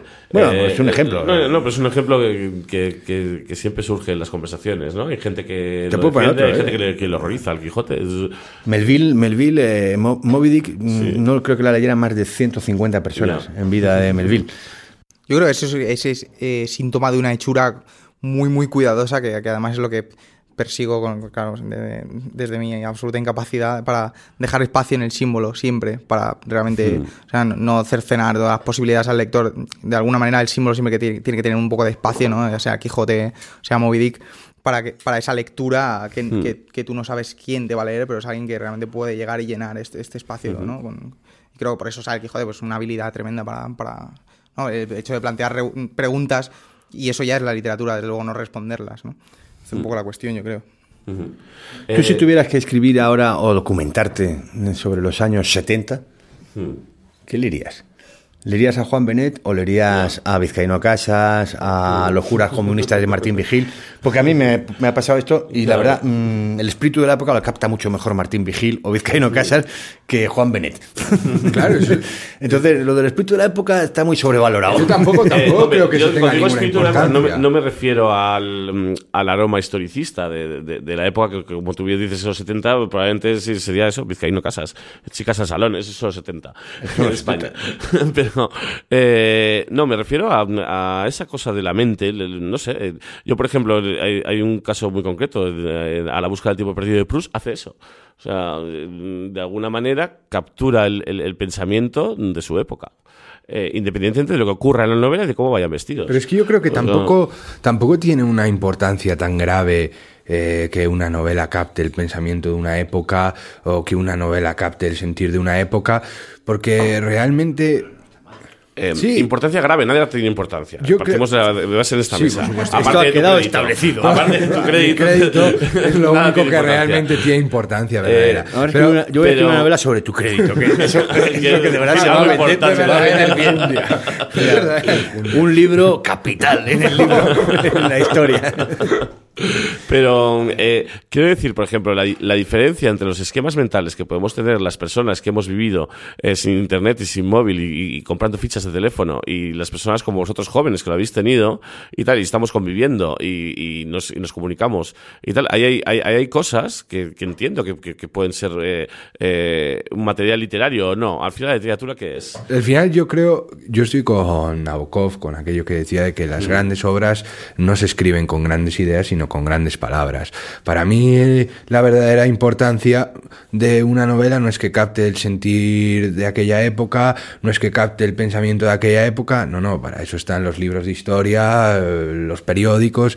Etcétera. Yo creo que lo importante de las novelas es que tengan un estilo genial y que ese estilo emocione. A mí Follner me emociona eh, por cómo está escrita. No me emociona porque capte el desarraigo del sur y el problema de la esclavitud, Lo que pasa, que a mí me es William, una cosa lo que pasa es que- todavía más indiferente que esta conversación. Para, para- Quiero decir, para- para devolverte, para devolverte eh, una cita de Nabokov, eh, Nabokov decía, lo que no puede hacer nunca un mago es, para explicar un truco, hacer otro. Porque decir, la verdadera importancia está en un estilo genial. Ya, cojones, ¿y qué, y qué es un estilo genial? Bueno. Gabri- Gabriel Miró, por Bueno. ejemplo, o que, eh, quiero decir, eso, eso no significa nada, un estilo genial. bueno, pues a mí sí me parece nada. que signifique todo. A mí me parece que. ¿Quién dice? que- eh, Hay gente que yo he oído a gente decir que, que Pérez Reverte tiene un estilo genial y, y Vizcaíno Casas. O sea, hay gente que considera que eso es un estilo genial. Claro, gente oligofrénica, hablamos de personas con un cierto juicio. O sea, pero entonces, al caso es final, que aquí- las buenas es que novelas aquí- son las que me gustan a mí. No, no, las buenas novelas Bueno, pues son las que acabamos no, antes. no, no, no. Nadie está diciendo eso. Lo que estoy queriendo decir es que las buenas novelas son las que emocionan y las novelas. Claro, ¿a quién? Claro, es que no, a mí no, a mí no. Bueno, sí, claro, a mí las buenas Al novelas hombre, me parecen las que emocionan al hombre. Las que emocionan al hombre. Pero es que no existe el hombre. El caso Ya, no, no se ha avisado que soy marxista. Claro. ¿Qué es eso del hombre? Claro, el ca- El hombre que es un obrero de la construcción, eh, eh, Sí, por supuesto, botín, sí. eh, rato, las que emocionan a rato son las grandes novelas. Pues nada, vamos apañados, macho. No, pero mira, claro, el caso es curioso, porque aquí ha salido Pedro Páramo, por ejemplo, y a los cuatro presentes nos ha parecido una novela esplendorosa. Sí, aquí sí, sale sí. y a todo el mundo le parece un uno de los mejores escritores de la historia, ¿no? Entonces, pues bueno, al fin y al cabo, eh, el hombre tiene una sensibilidad parecida, yo No. creo. Sí, No, sí, sí, lo creo. No, porque además nosotros. Ahí, ahí estás Sí, haciendo trampa. creo. Ahí estás haciendo trampa. O sea, yo no sé si yo en, hubiera estado por casualidad en México en 1950 y, me- y hubiera leído Pedro Páramo, porque mm, me la- lo hubiera encontrado en la mesita de noche de un hotel, no sé si me habría dado cuenta de que era una novela genial. O sea, tú ahí juegas con la. O sea, tú mm, la lees sabiendo ya que es una novela genial. Entonces. No, eh, eso bueno, uno se encuentra con. Pedro Páramo con 15 años sin saber nada, ¿eh? Y la ley se deslumbra. Y es, de eso es que es una novela para, para quinceañeros, eh, al final. Eh, Pedro, Ya, pero yo de eso no me fío, porque yo también he leído Ya. con 15 años Sí. eh, eh, a Gambo y pensé que era una mierda. Ya, Claro, sí. Y cuando lo leí con 30 dije... Ya, o sea, mm, cambias de opinión, ya, sí, sí, sí. o sea, una vez que viene avalado por el prestigio, por tal y por cual, es mucho más fácil darse cuenta. Y una vez que han pasado 50 años en los cuales toda la, toda la novedad de Pedro Páramo ha sido asimilada.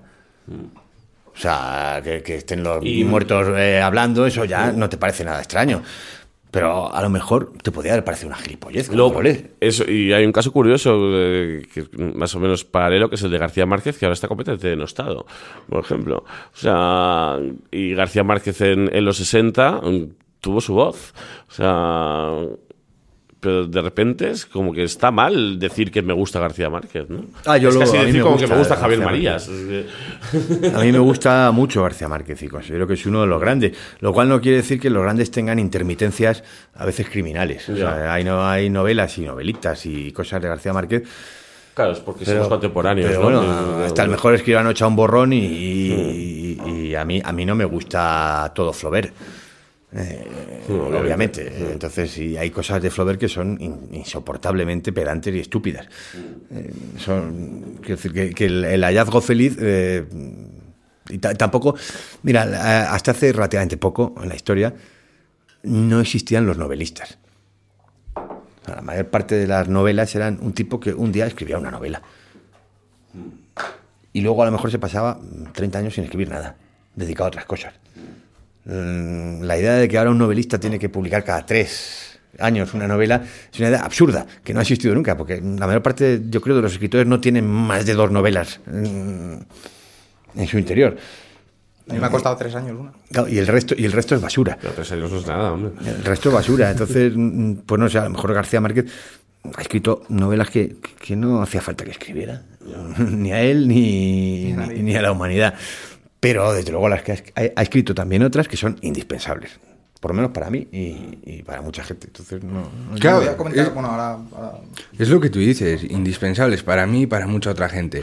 Pues ese es el caso, quiero decir, al fin y al cabo lo que importa es que a ti una novela te emocione y entonces tú juzgas la calidad de esa novela. Y resulta que, mira, suele dar la casualidad de que la mayor parte de novelas que emocionan a la mayor parte de gente, pues emocionan también a la otra parte de gente. Quiero decir, no creo que haya nadie en esta mesa que no, que no se emocione leyendo Una rosa para... No es verdad. ¿Cómo Que es cierto, que, de los libros más vendidos son, para son eh, Caballo de Troya 8 y, y Los Pilares de la Tierra. Que el espectáculo público que más gente congrega es una ejecución. Que si dejaran televisar ejecuciones, eh, ya verías cómo batía los récords de audiencia. Eh, o sea, que le guste a mucha gente no significa absolutamente nada. Sí, para mí no hay eslogan más oscuro que somos el 99%, ¿no? Claro, Como tú no sabes cuánto mal ha hecho el 99%. claro, joder, no, eso- eso no, es pues, eh, lo- no, lo que te quería comentar, porque has mencionado algunas lecturas que. Bueno, has mencionado a Berceo sobre todo y este tipo de. Y, y para mí hay una cadencia del castellano muy. eh, que, es, que se nota con mucha facilidad y tal. Y ahí luego hay una idea que se repite mucho, como que, es- que se escribe como muy bien traducido del inglés, de alguna manera, ¿no? Como se ha perdido de alguna manera rasgos, si quieres, raciales del castellano, ¿no? De algún tipo de. que- y quería saber qué opinas de este tipo de rollo. Para mí, Orejudo sí que me despertó este, de alguna manera algunas conexiones que no. Orejudo es un escritor, eh, bueno, primero Orejudo es filólogo y eh, buen filólogo, eh, eh, especialista en siglo de oro y en medieval y por lo tanto y buen conocedor de los clásicos y eso se nota mucho en, cómo escribe. Yo creo que sí, el, el siglo de oro tampoco es casual, ¿no? Eh, lo que más te ilustra sobre el siglo de oro es la historia de la lengua de la pesa. Realmente que tenía que haberse producido, porque claro, con esa riqueza léxica que había en ese momento, por, por todo el, el enriquecimiento que suponían la convivencia, la coexistencia de lenguas, etcétera, por muchas razones históricas y lingüísticas, pues es normal que hubiera un, siglo de oro. Creo que sí, que se, se está perdiendo, eh, se está perdiendo en la prensa, se está perdiendo en la televisión, la uniformidad absoluta eh, Sí, sí, hacia el abajo. estándar, el estándar, sí. El estándar es, estándar subnormal, es, llamarlo. mm, vamos, es, es, es absurdo, ¿no? Eso, eh, cosas que yo a veces digo, no, no me lo puedo creer. Porque dice la gente, se va a producir un efecto contagio. Porque no dicen un contagio. efecto contagio, ¿qué significa? Nada. Bueno, pero hay, hay, hay un delirio literario, es decir, efecto contagio. No, hay- hay- Hay una intención de transmitir algo a través de las palabras. Hay- hay- Convertir, convertir el defecto en efecto ahí, ¿no? Hay, una, hay una confusión. Es verdad que eh, está bien dicho, es correcto decir se va a producir un efecto dominó. Pero de ahí que, que cualquier cosa eh, le tengas que llamar efecto no sé qué, no. Eh, Eso es como, como, como esa famosa, ese famoso romance, ¿no? Que es que, que empezaba. mm, Es el ejemplo que siempre se pone en las clases de, de lo que es una hipercorrección. Y un- una etimología popular inventada. Una, eh, empezaba. eh, mira, Nero de Tarpeya, o sea, mira, Nerón está mirando desde la roca Tarpeya a Roma como se ardía. Y ha pasado a la tradición como, como esto, los que lo oían dicen, mira, Nero de Tarpeya, marinero de Tarpeya, a Roma como se ardía. que significa todavía menos, pero se quedaban tan panchos. y, así, ha quedado, pues es lo mismo que está pasando. Creo que hay una, gran po- pobreza, pero yo enlazo con lo que decía. Claro, que puedes esperar de una gente que lo único que ha leído en su vida es a Carver. Mm, Sí, sí, sí, está claro, sí. Claro, si Hemos no- tenido un momento si- muy Lázaro Carretera aquí, Si, una- si no, si no han leído a. a- Sí, un poco. Si no han leído a. Berceo, de claro, claro. Pues si no han leído a Berceo, y si, Sí, si- sí. si todas sus fuentes son Es Carver, que, curiosa- curiosamente, el prurito en, en la palabra que tienes tú eh, viene traducido ahora en, en- en lo que hay en el noticiero de Intereconomía. Después era un señor que coge y, y- eso, y dice, no hay que decir eh, olor de multitud, hay que decir loor de multitud, ¿no? Sí. Entonces, di- digamos que echar, eh, en quejarse de eso o darle la espalda supone, de alguna forma, darle la espalda al pensamiento contemporáneo. O sea, el, el- el lenguaje crea, la, crea el pensamiento y la, y, la mente. Y, y si estamos aquí como adalides y como guardianes de... No, yo soy un nazi de la gramática. mucho de-. No, eh, pero si lo advertimos, pues tenemos esa sensibilidad. eh, vuelvo otra vez al tema de, lo de cuál sería la novela de ahora. Pues eh, la que de alguna forma mm, explicara esto, ¿no? O sea, toda esta cosa que, los telediarios dicen es que los chavales escriben mensajes de texto y, no ponen vocales, ¿no? Nos estamos comunicando sin vocales. Que sé, mi, problema en este tipo de discusiones es que como he reducido mi relación con la literatura a los textos y de alguna manera he ido ya leyendo muy lejos de, todo esto y, y, claro, estoy leyendo como Hernando del Pulgar de repente y son, son lecturas que, que, que además me estoy ligado afectivamente a ese estilo que, que también tenía mi padre cuando escribía, bueno, pues eh, este tipo de Cela, que ahora pues seguramente nadie lee Mazurca para dos muertos, ese tipo de novelas que, para, que a mí me han, ¿no? Incluso puede que comentar aquí Cela sea como, coño... Hombre, ¿qué Cela está completamente de moda. Yo es que no, no, no he ¿Ah, sí? visto a nadie más reivindicado hoy por hoy eh, a nivel contemporáneo que Cela, que yo es que me quedo frío. O sea, porque los jóvenes os llaman la atención. Ah, Cela, sí. curiosamente. Bueno, pues sí. a mí este tipo de- Nosotros que lo hemos vivido es como, bueno... Esta eh. última etapa, más allá de lecturas de bachillerato, de La Colmena, Familia Pascual Duerte, bueno, a mí me, me interesaba sobre todo pues, Mazurca para dos muertos como una gran, gran novela de, de- de la guerra civil, ¿no? En, en- planteada en unos términos que a mí me parecían absolutamente marcianos, teniendo en cuenta cómo son pues Inés y la alegría y este tipo de, historias que se escriben sobre la guerra civil, ¿no? Y, y- y además, bueno, este tipo acaba constelando una serie de lecturas anteriores que te, que te llevan al arcipreste de Ita o a lo que sea, ¿no? Porque hay una cadencia, yo creo, muy, muy clara de, de- de la lengua castellana, ¿no? Y esto es lo que quería comentar, sobre todo con Rafa, por, lo que, por la lectura que había comentado antes, que, que me parece que es un hilo finísimo y como cada vez más fino, en realidad, y, y- vamos, y como estoy completamente al margen, pues creo que, acabo de terminar una novela absolutamente castiza y marciana y que no tiene nada que ver con, con este tipo de cuestiones, ¿no? Pero como empezaba la discusión publicar o no publicar, creo que Sí. se, se me ha quedado toda la ambición en el texto y sobre todo porque al, al publicar, por obtener ese estatus de escritor, creo que de alguna manera esto entraba en conflicto con algunos principios que, que tenía yo y creo que gasté toda la ambición en el texto y me parece una... O sea, publicar me parece un accidente que estaría muy bien que sucediera, pero nada más allá de eso, ¿no? Creo que, que también se pueden plantear la escritura en otros términos, ¿no? No necesariamente, quiero decir, no vas a obtener ganancias económicas, pues bueno, puedes aprender carpintería y mientras tanto hacer este tipo de, de cosas, ¿no? No, bueno, pero publicar significa ser leído por más personas. Yo, yo sí creo que, que uno. O sea, publicar significa dos cosas. Yo creo que, que en en primer lugar, o sea, uno no, no, no escribe como quien tira una piedra a un pozo. Ah, bueno. Eh, uno, uno se queda a ver si hace plof y hay algo al fondo, ¿no? Tiene que haber alguien al otro lado, porque si no, mm, Sí. eso- para eso escribes en las puertas de los lavabos. Yo creo que en ese sentido publicar es necesario, porque la novela no está realmente. No existe hasta que no, la, no, no se hace pública. La obra de arte no existe hasta que no hay un espectador. Efectivamente. Aunque Y- uno sea el primero y, Aunque- y bastante importante, si, si quiere Sí. estar de acuerdo con sus propias expectativas. Sí, pero no, no. Pero Ya, bueno, ya, sí. Es una responsabilidad mm, con los demás, no contigo sí, mismo. sí, porque, eh, y, y luego también, en, no sé en tu caso, pero en la mayor parte de los casos de los escritores que eh, yo creo que, que también hay un problema de identidad. O sea, que decir, uno también eh, eh, escribe eh, para tener una identidad. O sea, es decir, eh, escribe, yo soy, ¿quién soy yo? Soy el que escribe esto.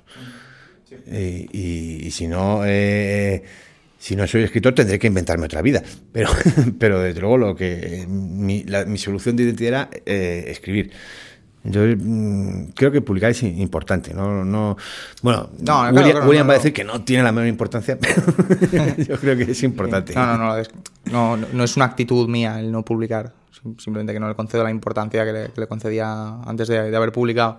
Y creo que mi relación con esa primera publicación que, que denosto yo mismo en ca- cada, ocasión, ¿no? Eh, hace bastante de lo que de esta actitud de ahora, ¿no? Pero no es que no es, no es que diga no voy a publicar. para quitarle no. importancia lo mejor es publicar Sí, bueno. Porque realmente cuando te das cuenta de la poca importancia que tienes cuando has publicado.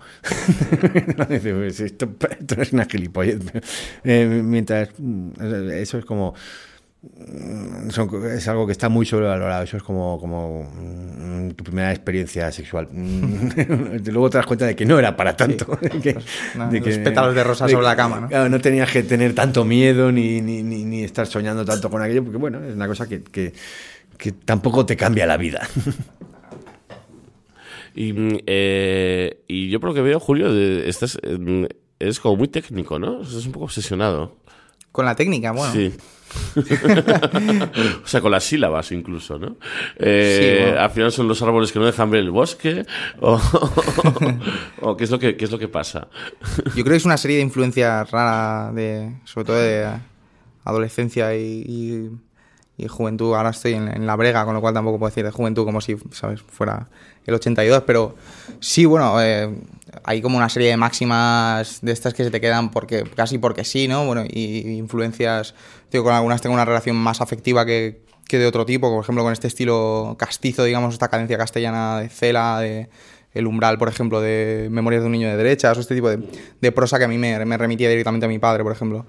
Y, y, por ejemplo, en la poética de Valente, cuando es que se llama ¿Cómo se pinta un dragón? Creo, en la que habla de, de la cuida del oído, de primeras cosas que, que a, a mí me han parecido importantes y, y desde luego lo que me ha parecido siempre más importante es la, la unidad básica de, de funcionamiento de una novela, que yo creo que es la, la oración bien construida, ¿no?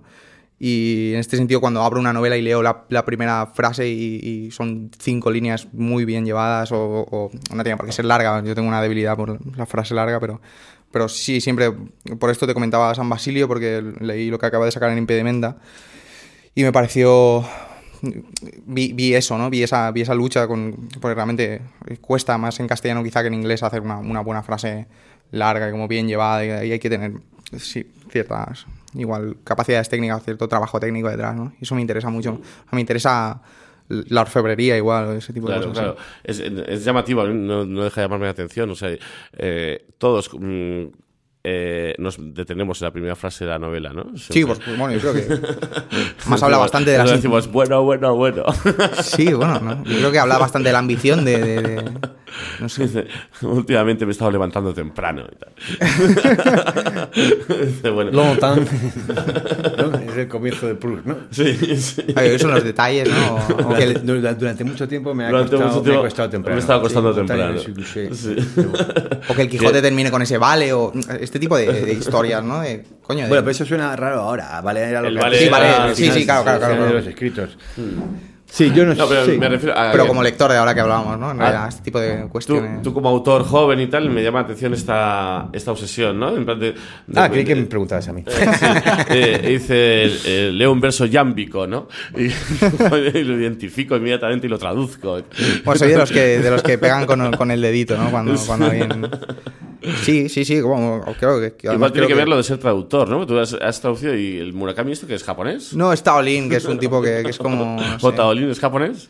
Es, yo creo que es, es- bueno, es chino y es, ¿Y es americano, es americano, es o inglés? Es americano, debe ser de segunda generación o así, sus Ah, padres vale, en de- inglés. Entonces no me vale. Yo, No, no, hombre, chino, por Dios, no. Claro, yo cuando leo, y sobre todo... Eh. Ayer, ayer discutíamos mucho sobre Dostoyevsky en, en, en una noche farragosa que, que ha terminado ahora mismo. y discutíamos mucho sobre Dostoyevsky y yo, y, y yo decía, eh, nadie lee a Dostoyevsky. Entonces mi compañero de mesa me decía, sí, yo, yo me lo he leído todo. Y yo, no, no, tú tampoco. O sea, tú lo que has leído es un traductor de los años 20 que no tenía ni Claro, papa claro, de sí, ruso. O sea, Sí, pero eso se puede convertir en un estilo literario, ¿no? Eh, hay gente que sostiene que la originalidad de, de, Roberto Arlt, el, gran escritor argentino, ¿no? Que a mí, la verdad, mm, libros como El juguete rabioso, eh, es un novelista espectacular y que escribía muy mal. Eh, y había hecho el traductor le salvó. no, no, no, no, porque él escribía eh, como las traducciones de Aguilar de Dostoyevsky. Entonces usaba palabras como jamelgo, y usaba unas palabras absolutamente fuera de lugar, y, y- y había hecho una forma artística de eso. O sea, que decir que mm, vale todo. Con lo que tengas a mano, esto es como la cocina. Hay gente que, que- que te- se compra una receta y va al supermercado, la boutique gourmet y se compra orégano y no sé qué. Y hay gente que habla en y dice, a ver qué tengo y a ver qué hago. Y, y este con, con esas traducciones montó un estilo literario maravilloso. O sea, que, que tampoco pasa nada. Sí, en mi caso sería imposible, De- yo creo. decía mi amigo obsesionado con Dostoyevsky que llegó a cotejar dos traducciones. Dice, y una decía cebolla y la otra decía cebollita. Entonces, ¿con cuál me quedo? No, no, eso es importante. Eso es, eso es muy importante. Es capital, es capital. O sea, porque, porque partimos de la base de que ruso no sabía nadie en España. O sea, es que nadie. ¿Y quién lo traducía? Un ruso que sabía español, ¿no? O sea, es- Bueno, las traducciones de Dostoyevsky normalmente las hacía, este, ¿cómo se llama? Cansinos, ¿no? cansinos. Can- can- Cansinos Asens que las hacía, pues ahí, eh, eso, con, con- normalmente del francés. Eh, Él decía que sabía ruso y, hombre, algo sabría.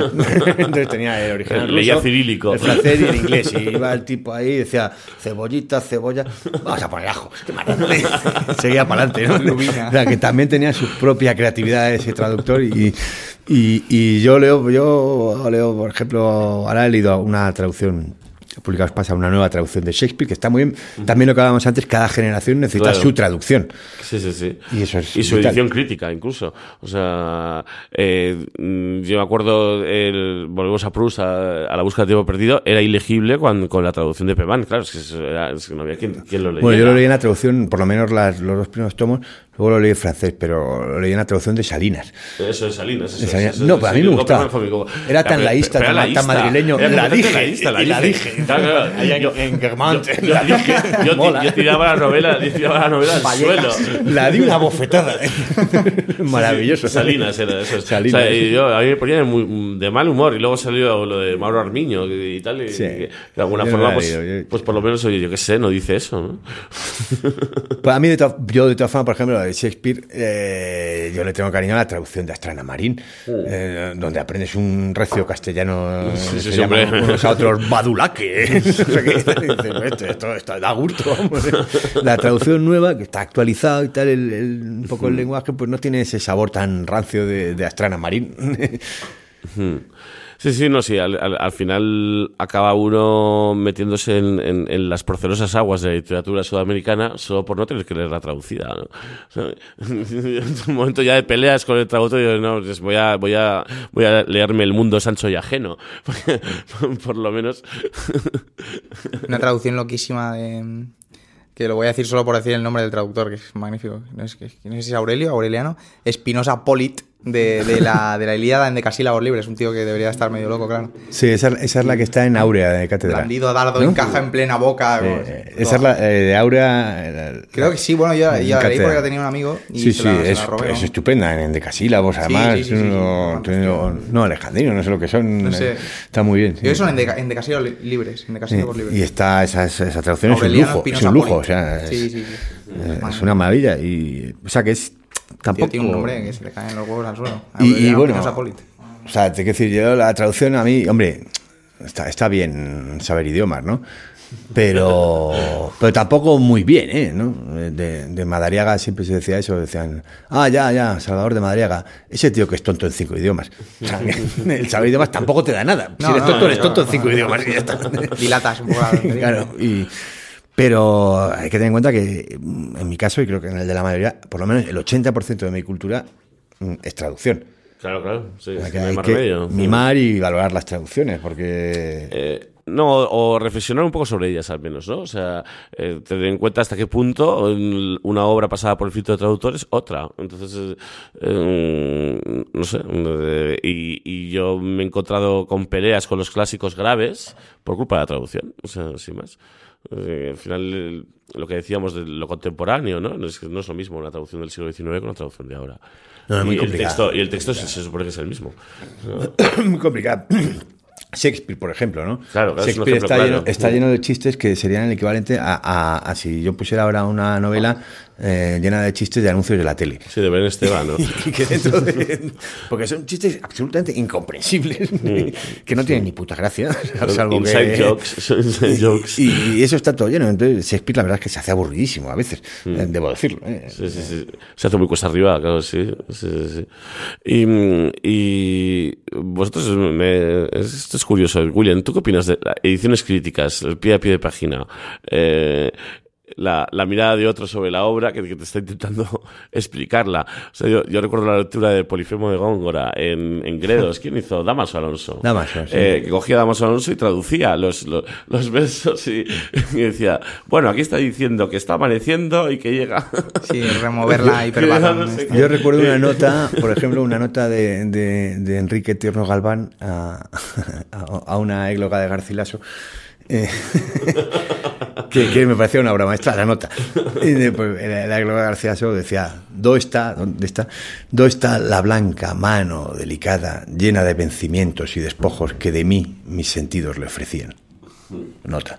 Obsérvese con qué delicadeza recuerda, el eh, recuerda la masturbación del pastor a manos de la pastora. Digo, esto es genial.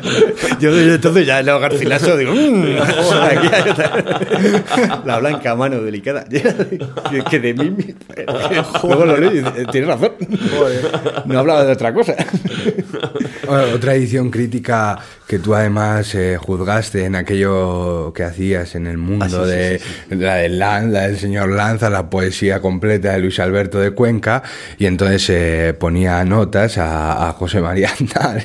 Y entonces él hablaba de José María Aznar y ponía una nota a pie de página y ponía aficionado a la poesía, aficionado Y a los presidente del deportes y gobierno. presidente del gobierno. Aficionado a los deportes. Hablaba, hablaba de Spiderman y después ponía conocido superhéroe de acción como si a alguien le hiciera falta saber quién es Y, y Spiderman. luego, y luego salía, yo que sé, Hécate y... Y nada, O sea, Spiderman... Una cosa- bueno, estupendo. Cualquier persona entenderá Hécate, pero lo de Spiderman Totalmente, totalmente arbitrario. Es que hay, hay un ejercicio de humor siempre, en- yo por lo menos me lo tomo así, o sea, siempre en, en la edición crítica, en ese diálogo con el Thor, y dice, "Mira, yo te voy a alumbrar, y digo, "Mira, es que esto... Bueno, se puede escribir de cualquier cosa y en cualquier forma, ¿no? Por ejemplo, Pale Fire, eh, Pálido Fuego de, de Nabokov, a quien tú, William, parece venerar. Eh, es una novela hecha con las notas al pie de página de un poema. Sí, sí, sí. Toda la novela, una novela de 300 páginas que son solo notas al pie de página, o sea, que todo vale. Sí, sí. en- Claro, yo lo que creo es que muchas veces las ediciones críticas tienen muy poco que decir sobre la obra y, y que al fin y al cabo son una cosa completamente prescindible. Bueno, yo me he ¿no? encontrado cosas tremendamente guapas, ¿eh? Sí, Sí, claro, es O una sea, hay- exégesis- Pasa como con todo, las malas son malas. Y la- No, pero las buenas son buenísimas. Las Y- últimas dos. Pero yo creo que tampoco- edición del Pantagruel de Gabel en cátedra, que la, la señora hace un trabajo. Es que no, más- puede- es que no puedes leer a Gabriel sin Hombre, una edición crítica. Claro, tienes un Claro. francés, francés latinizado este que utiliza en un momento y ella como tenemos, ¿cómo dice? Las marsupias exhaustas de metal ferruginado, ¿no? Como los, no tenemos un, un clavo, ¿no? No tenemos un duro. Y, y- y unos trabajos y, y exquisito. O la, la Batracomiomaquia, que es un poema muy raro, que también la, la edición era, o sea, te- realmente te llenaba de conocimiento. Es, muy, es muy difícil decir, leer, ciertos libros sin, sin, una- Sí. eh, sin un aparato porque es que no tienes el contexto, no tienes, no tienes la cultura. Sí, Tampoco, No, eso es cierto, para- eso es cierto. hay, eh, Pero hay otras muchas ediciones críticas, sobre todo a contemporáneos, que no dicen absolutamente sí, nada y que no tienen ninguna importancia. Yo, por ejemplo, vuelvo a esa edición de- del señor Lan sobre Luis Alberto de Cuenca. A mí saber que el colegio de los jesuitas estaba situado en la calle Castelló y ahora está en la calle Castelló 24. Pues eso es una cosa realmente- mítica de, de Rayuela, ¿no? Y tal. Claro. Ya, ya, pero eso, eso, eso yo creo que al contrario, es la única cosa que tiene importancia. Porque ese señor seguramente tenía una hipoteca. El crédito. Y el hacer esa edición le, le pagaría algo. Digo, siguiendo tus teorías, sería lo único importante. Claro, claro. Y- No, eso es totalmente innecesario hacer una edición Que crítica eso a la de- lectura También, también eh, no ¿a qué mucho, lector va ¿no? dirigido? Porque eso a lo Claro mejor va va. a un estudiante de bachillerato. A un comprador de solares en la calle Castelló pues probablemente le, No, le haga, no. le haga No, muchísimo no, no, interés no, tú- saber que el colegio de los jesuitas ahora está en 24 en vez de Tú 22, vives en un sitio innominado y secreto, yo creo que vives en la red, en- eres, eres como un virus que se replica en red, pero eh, evidentemente tienes mucha familiaridad con Madrid. O sea, a mí si me hablan de Jeremy Street, mm, me gustaría que me explicaran Bueno, yo qué no creas, significa. yo tengo más familiaridad con es- Jeremy si Street es que con Tottenham Madrid, Court ¿eh? o es Jeremy Street, no es lo mismo. y, y no es lo mismo la calle Castelló eh, que la avenida de la Albufera. Y eso para mí es evidente, pero me imagino que para un chaval de bachillerato de Zamora, pues no. Ya, ya. Yo Bueno, creo pues, que también hay que yo creo ver que a qué para, público. para un chaval de bachillerato de Zamora o para un chulapo de la calle Cuchilleros es lo mismo saber que, que Luis Alberto de Cuenca estudió en el número 22 de la calle Castillo en el número 24. Es una cosa que a la lectura no le aporta absolutamente No, la nada. verdad es que esa nota está mal hecha. Pero, pero saber que Luis Alberto de Cuenca estudió en el Colegio del Pilar es importante. Es muy importante, porque el Colegio del Pilar eh, significa poder Imprime pijerío, poder pijerío y pasta. Eh, significa, claro, que fue secretario de Estado con el PP. Es que son cosas que, que- que no está mal saberlas. Eso no está mal. O sea, que igual que, igual que sabíamos que Cervantes eh, era un delincuente. No, es, está aquella traducción ¿no? que hizo Pilar Pedraza de, de Polifinilo, ¿eh? es, no sé, es un texto como renacentista italiano, una cosa complicadísima, que, que se editó, se editó anotado por ella. Mm, Está desaparecido ese libro y lo, lo ha vuelto a editar ahora acantilado y sin ningún tipo de anotación. Entonces tú te, te- Ah, te ves inmerso en un, en un texto renacentista italiano, encima en un dialecto de no sé qué pollas y tal, y la pobre mujer intenta eh, traer al siglo XX y XXI eh, aquello y sin, sin el aparato crítico eh, estás desarmado. Mira, yo por ejemplo creo que un caso de aparato crítico innecesario son las notas que Eliot hace a, a la Tierra Baldía. A mí por lo menos me resulta un aparato crítico que a la lectura de la Tierra Baldía Puede ser. Ya, puede no le aporta nada. Pero lo que creo es que el aparato crítico, o sea, está, está bien cuando está bien y está mal cuando está mal, pero en sí mismo es como el bikini, depende de la intención con la que una se lo ponga. Claro, y depende quién se lo ponga, desde No, luego. depende pero- de la tiene- relación que tiene uno con la pero otra. en sí mismo Eso- es positivo. O sea, yo ojalá pudiéramos leer todos los libros con notas. Yo leo con, normalmente mm, el sitio donde yo leo mm, tiene que haber diccionarios y tiene que haber mapas. Si pudiera leer además eh, con mapas de todas las ciudades, mm, leería mucho más a gusto. Y si pudiera leer con el Espasa, leería más a gusto. Porque claro, yo vivo en un piso de 40 Es- metros, entonces es- no puedo. Es la anotación clásica de Galdós, ¿no? Uno se, se enfrenta a un aparato crítico de Galdós y, y ponte un mapa al lado antes, ¿no? Claro, en, pues, Traf- en Trafalgar, en cátedra, te ponen hasta las líneas de combate de los, de los barcos, ¿no? Bueno, bueno Claro, claro, sí, puede sí. tener cierto interés. O sea, eh, decir, en cualquier caso, con no leerlo vale.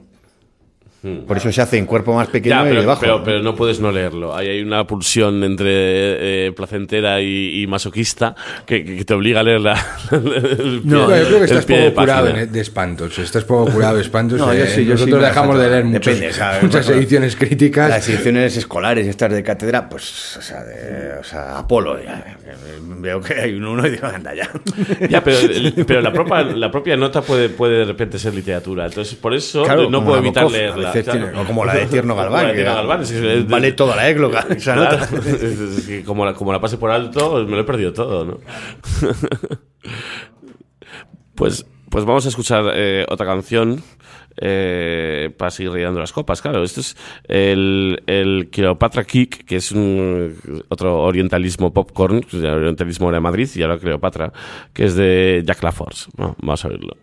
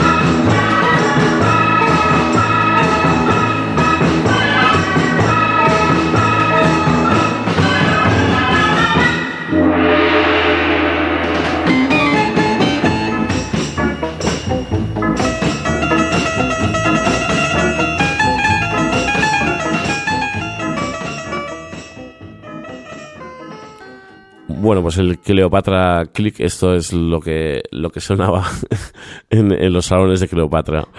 Pues eh, entonces, William, ¿qué hacemos? ¿Qué hacemos con qué? Con, lo de- ¿Con qué en particular? ¿Con, los chaperos? ¿Con el crédito? ¿Qué hacemos? Pues no lo sé, no lo sé, hermano. Yo me lo pregunto todos Nos, los nos días. tenemos que recluir a los cuarteles de invierno. No lo sé, no lo sé. En fin, no lo sé, de verdad que no lo sé. No, no tengo ni idea. Ojalá, ojalá lo supiera, ojalá supiera cómo gestionar a ese rebelde de mi crédito. Cómo era aquello. Los hombres, qué canallas. Mi crédito, qué canalla. Yo creo que, como decía César Vallejo, la cantidad enorme de dinero que cuesta ser pobre. ser rico es mucho más barato. que- como- madre, ahora sabes cómo nos van cobrando el alquiler del mundo. Pues eso. Eh, Julio, entonces di- dime tú, ¿qué hacemos? No sé, estoy, estoy viendo que, que fumas sin boquilla, ¿no? Fumas Sí, sin sí. boquilla. No, Sí, yo soy bueno. un hombre. Bueno, Claro, pues, como los chicos. Fíjate que está, está todo bien. Hay gente que sigue fumando sin boquilla y, Hmm. y hay una, un, por qué decir, la- está todo bien, ¿no? No hay que preocuparse. Eh, sin boquilla fuman, sin boquilla fuman los niños y los hombres. Cuando tienes los 15 va- años te compras el, el, el Camel sin boquilla y, y luego te haces mayor y vuelves a eso. Era, Sí. era Pla el que decía que la clave de la novela era liar cigarrillos. Eh, pues, Que- pero Pla no escribió ninguna novela buena. Sí, así que no va a ser eso. Ya, pero, pero- pero- pero Informo a- tenía, tenía un outfit impresionante. Yo informo a futuros literatos eh, Ya, ya, pues, están interesados en escribir novelas que vayan probando distintas cosas. Claro, pero es que esos son como los consejos para una vida sexual sana de escriba de Balaguer. Los consejos de Pla para Oye, escribir pues no que se de lo acuerdo. ordea. Yo no estoy de acuerdo contigo, porque a mí Viaje en autobús me parece estupenda. Como novela. Como novela. Bueno, si tú consideras que un libro de viajes es una novela, vale. Eso es una novela, Viaje en autobús, por el amor de Dios. No, yo no creo que Viaje en autobús sea una novela. Es un libro de siempre. eh, ¿Qué es una novela? Una novela son unas cuantas letras puestas en un papel, ¿no? Eso parece, ¿Qué parece es una que algo- novela? No, no, eso, Tiene que ver con Volado, eso. no, no, eso es una factura, por ejemplo, que te llega de correo. Eso son unas cuantas letras Bien, puestas bien, y bien, números, vale, vale, pero vale. una novela es otra cosa, hombre. Eso, ¿Qué decir que es una novela?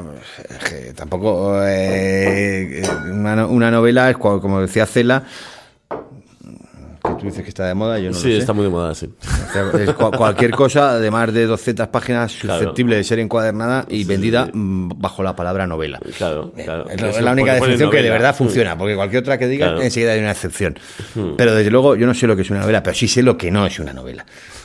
No, un libro de viajes no es una novela, no tiene una construcción imaginaria, Bueno, eh, no, no suplanta un mundo, sino que lo representa. Eh, Es un reportaje, ¿no? Es, Claro. es otra cosa, ¿eh? Entonces, esta me pero, vamos. Ya, Mi pues, opinión es que no has leído el viaje en autobús. Wikipedia, rápido, Wikipedia. Claro, quiero decir que, que pa- para mí, eh, eh, mi opinión es esta. Mi opinión es esta. A mí me gustan mucho las cartas No, de no, pero- de sus viajes, pero, pero, pero, me Ya, ya, pero- mucho. A lo mejor me gustan más que, Sí. que algunas novelas de Flaubert, pero no son una Ya, novela. pero sí, yo creo que el problema reside en eso, que no has leído el viaje no, en autobús. el viaje en autobús no, pero he leído a plan y, y plan. Bueno, y pero es que el viaje en autobús no tiene nada de libro de viajes. El viaje en autobús es una novela de un señor que viaja en autobús y le sucede una serie de cosas. O sea, bueno, pues no parece una Definición que se adapta mucho a lo del libro de viajes. No lo bueno, creo, también, no lo creo. No, sí, sí, es una novela el viaje en autobús. Y a mí me parece una novela estupenda. Bueno, pues la esperanza que nos queda, la gran esperanza blanca y polaca, es Pla como, como novelista. Sí. Hay que revisitar a Plain a fondo, Pla- que fue su, su gran obra, en realidad es esa entrevista. Murió hace poco, ¿no? Murió hace poco Soler Serrano. Pla. Soler Serrano Ah, murió. Serrano, sí. sí, en a fondo hace no sale ya. tiempo, pero sí. podemos No, hacer mucho que no Puedes sale. hacer tú un, ¿no? Un, un a fondo, sí. un, Un un late, un late night. Claro, necesito una cámara de los años 70 y muchos cigarrillos. Sí, sí, sí. Eh, y whisky, se bebía mucho whisky. eh, sí, sí, sí. Recuerdo Hortelano bebiendo whisky en a fondo. eh. Y Pla, y Pla. Y Pla. también bebía whisky. Hubo No, un, es que es un, un escritor que me interesa relativamente un poco, ¿eh? Bueno, pero eso no quiere decir que no bebiera whisky. No, Hubo una- que, que- que no, no, son conozco, no- relaciones eh, implícitas. no conozco A la vida. Rafael Recho no le interesa. Usted no, bebe whisky No ya. conozco la, la vida íntima de Pla. mm, Me da igual, me da igual si bebía leche condensada, vaya. Hubo una edición mm, interna, porque es curioso, Televisión Española, el ente, eh, es un ente hasta tal punto que tienen ediciones internas para sus propios empleados, de, eh, que sacaron y hubo una edición de a fondo que, que circula, que, que luego salió en los kioscos, pero no es la misma y tal, y circula un poco a nivel underground como una especie como de el que la tiene, la tiene, ¿no? Y tal, y es, y es curioso, y si tienes algún amigo que trabaja en el ente, pre- preguntarle por ello. ¿Qué pasa con Ediciones esa de qué? edición? De todo, de Amar en tiempos revueltos. Eh, eh, no, de cosas en concreto. Es muy curioso. Yo estuve trabajando con, con, un, con un realizador de televisión española eh, que tenía ya 60 años y, y en vez de en vez de estar dirigiendo, que era lo que teníamos que hacer, pues nos dedicábamos, yo me dedicaba a entrevistarle todo el rato acerca de, bueno, ¿y vosotros? Entonces, sois? ¿qué, qué hacíais? Y también me contaba cosas te- terribles y maravillosas, como por ejemplo, eh, que hicieron una huelga y una, y, y una reivindicación para que el conserje cobrara lo mismo que, que, el- que los realizadores. ¿no?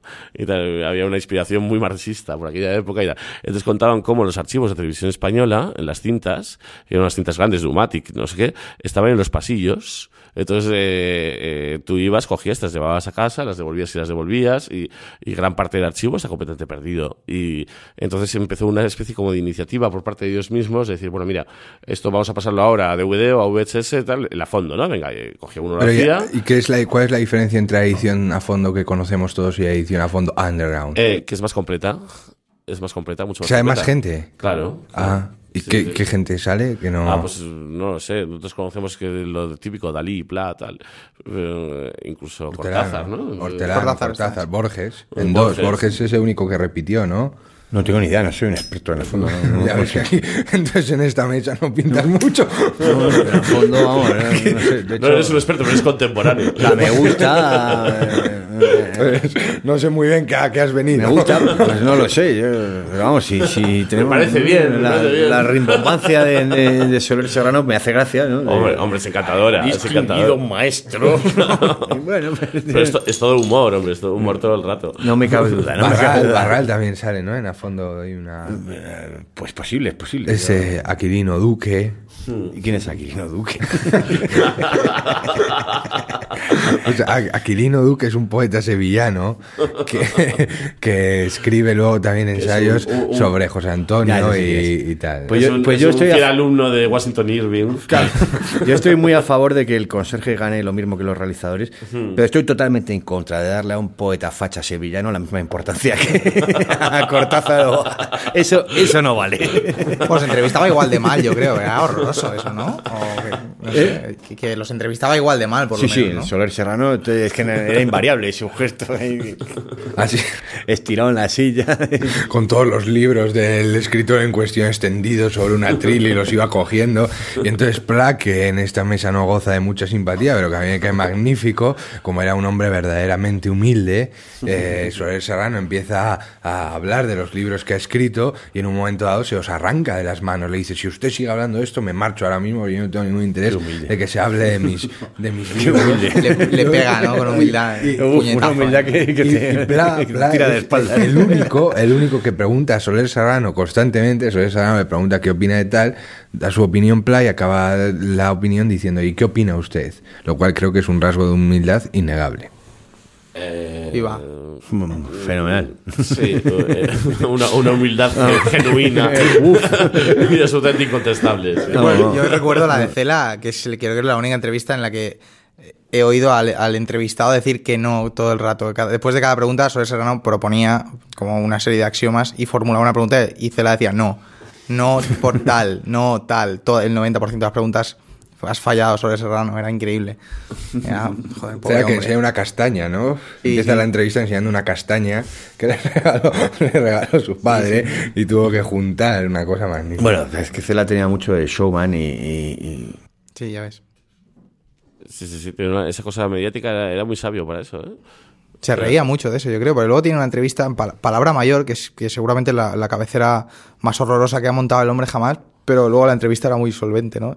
Y, mm, Pues yo creo que otro que y se así en la intimidad de su casa, trayendo era- competidores eh, de a fondo. Realmente te das cuenta Palabra del mayor. nivel filológico que tiene el tipo, ¿no? Y, y- y realmente como... Ah, no, se eso no se trata de, discute, de- pero- trata de otra manera la entrevista, más allá del plató, ¿no? Porque, bueno, entiendes que en el plató hay gente, que Cela está haciendo con su show, pero en este de Palabra Mayor, que te- no sé quién es, son latinoamericanos, y, y eso es otro- es otra historia, ¿no? Es como Mercedes Milá, como, ¿sabes? Absorbo por el culo X litros de agua, ¿no? creo, creo que era uno, ¿eh?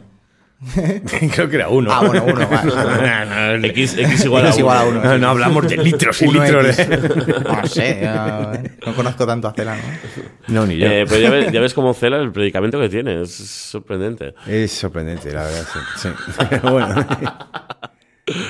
Y mm, y te preguntaba, William, ¿qué hacemos? O sea, eh, Con mi crédito otra vez. eh, no, no, no, desesperando. no, no, respecto, respecto a todos estos, Una colecta. Una colecta.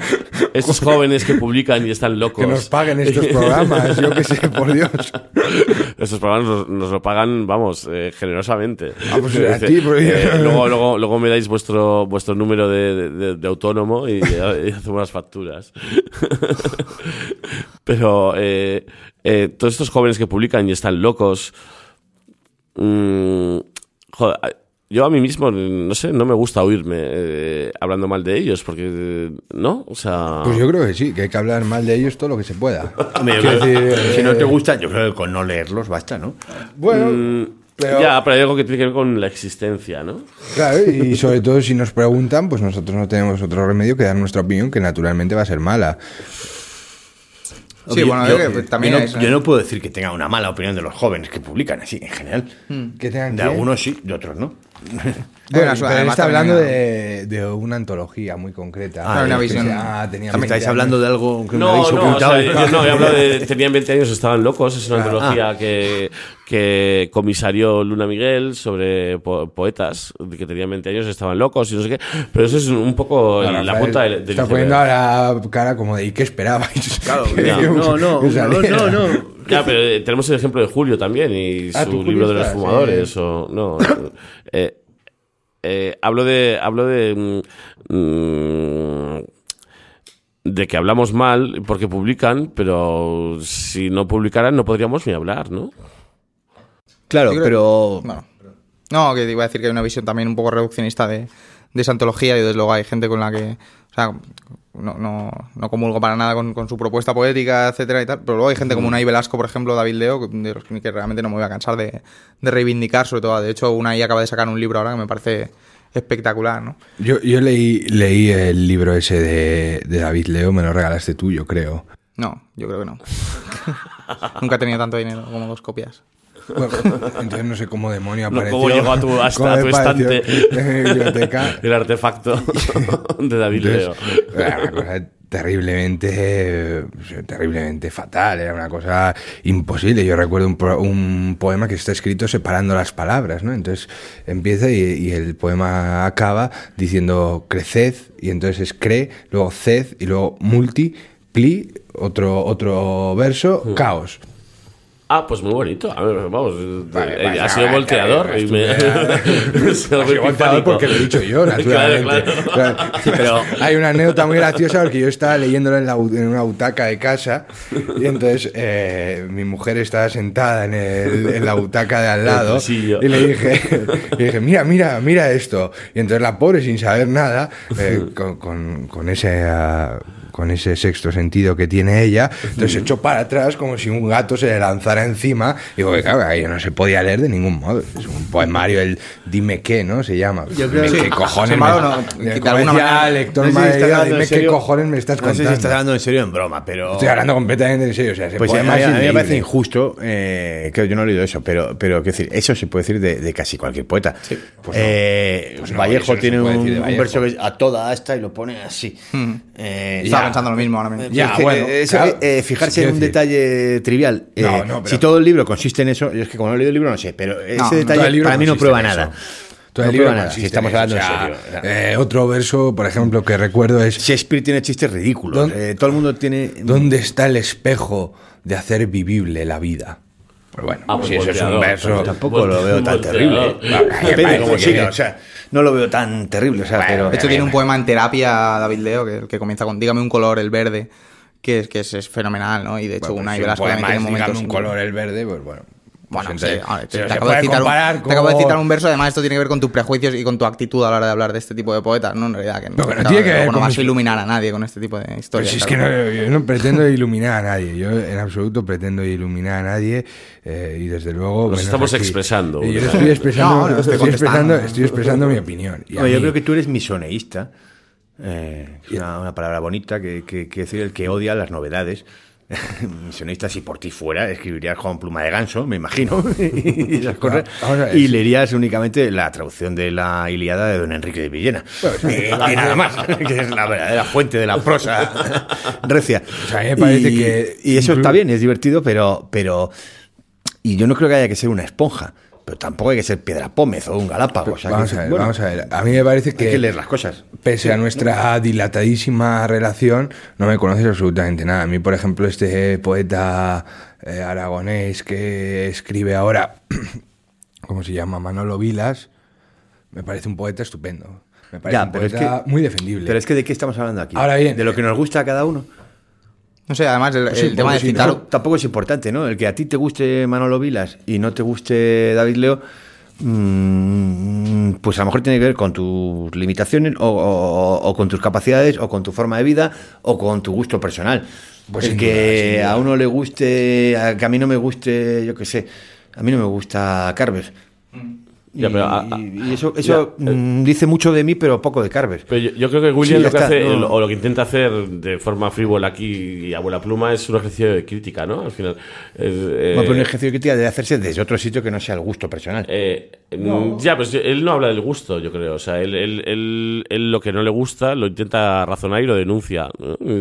Eh, eso es la crítica, ¿no? Es- No, no, es- la crítica no es una forma de justificar tu gusto. Eh, eh, no, no, no, eso no no, no, me refiero a eso, que, que va más allá del gusto. O sea, yo creo que el ejercicio que hace William cuando nosotros hablamos y leemos y, y, y- y tal. Es que yo creo que recuerdo páginas enteras de, de- de- de William poniéndome ejemplos de, ese- de este libro. Este libro no está bien y no está bien por esto, ¿no? Y- Pero citar arbitrariamente versos con, con un tono predeterminado. Si yo ahora te digo, y tu mano valía mi vida y muchas vidas, o bueyes pesadumbres que desjarretes, pues depende de cómo lo diga, pero uno es un endecasílabo fantástico de, de Unai Velasco y el otro es un verso que dentro del, del poema Francisco de Leopoldo María Panero tiene mucho sentido y es bellísimo y de una potencia increíble, ¿no? Eh. Y claro, y te, y te puedo decir, "Oye, hizo esto y tal, y lo puedo, en realidad, que, que estoy legitimando, qué opinión, estoy haciendo una, es una gilipollez, vamos, con todo el afecto que le tengo yo a, a William, desde luego. No, pero es que yo no creo- menos que yo. Pero por eso mismo hay que, te- te- hay que hacerte una corrección fraterna. La corrección fraterna es una cosa muy del Opus Dei. Correcciones fraternas que yo no necesito. Pero, pero la, la cuestión, la cuestión es la siguiente, joder, yo creo que quiero decir, sí, claro que podríamos construir ahora y podríamos eh, el próximo programa que nos inviten traer el poemario ese dime qué y dedicarnos aquí a hacer un aparato crítico de él y naturalmente saldría el mismo resultado que yo estoy dando. Quiero decir, eh, el poema Bueno, ese lo primero que yo te preguntaría, mm, porque yo creo que para leer bien cualquier libro, lo primero, tipo que y- y para escribe enjuiciarlo, dime un que- color el verde pues yo creo así a- al principio parece que, A mí me parece que bonito, dime un color ¿eh? me verde. parece ¿eh? mal parece bien. ya, Es un- es un arranque, es un arranque prometedor. Eso- Dígame un color, el verde es un octosílabo. Yo el otro día estaba hablando con un embajador y que me decía eh, que les habían sometido a un curso de comercio exterior a los nuevos embajadores eh, y me decía, bueno, y tiene una cosa que lo llaman P4R. Y digo, P4R. Yo pensaba que era una cosa en clave. Y, y- y es Peón 4 Rey, la apertura española. digo, digo, digo, bueno, además, oye, eso no es la apertura española.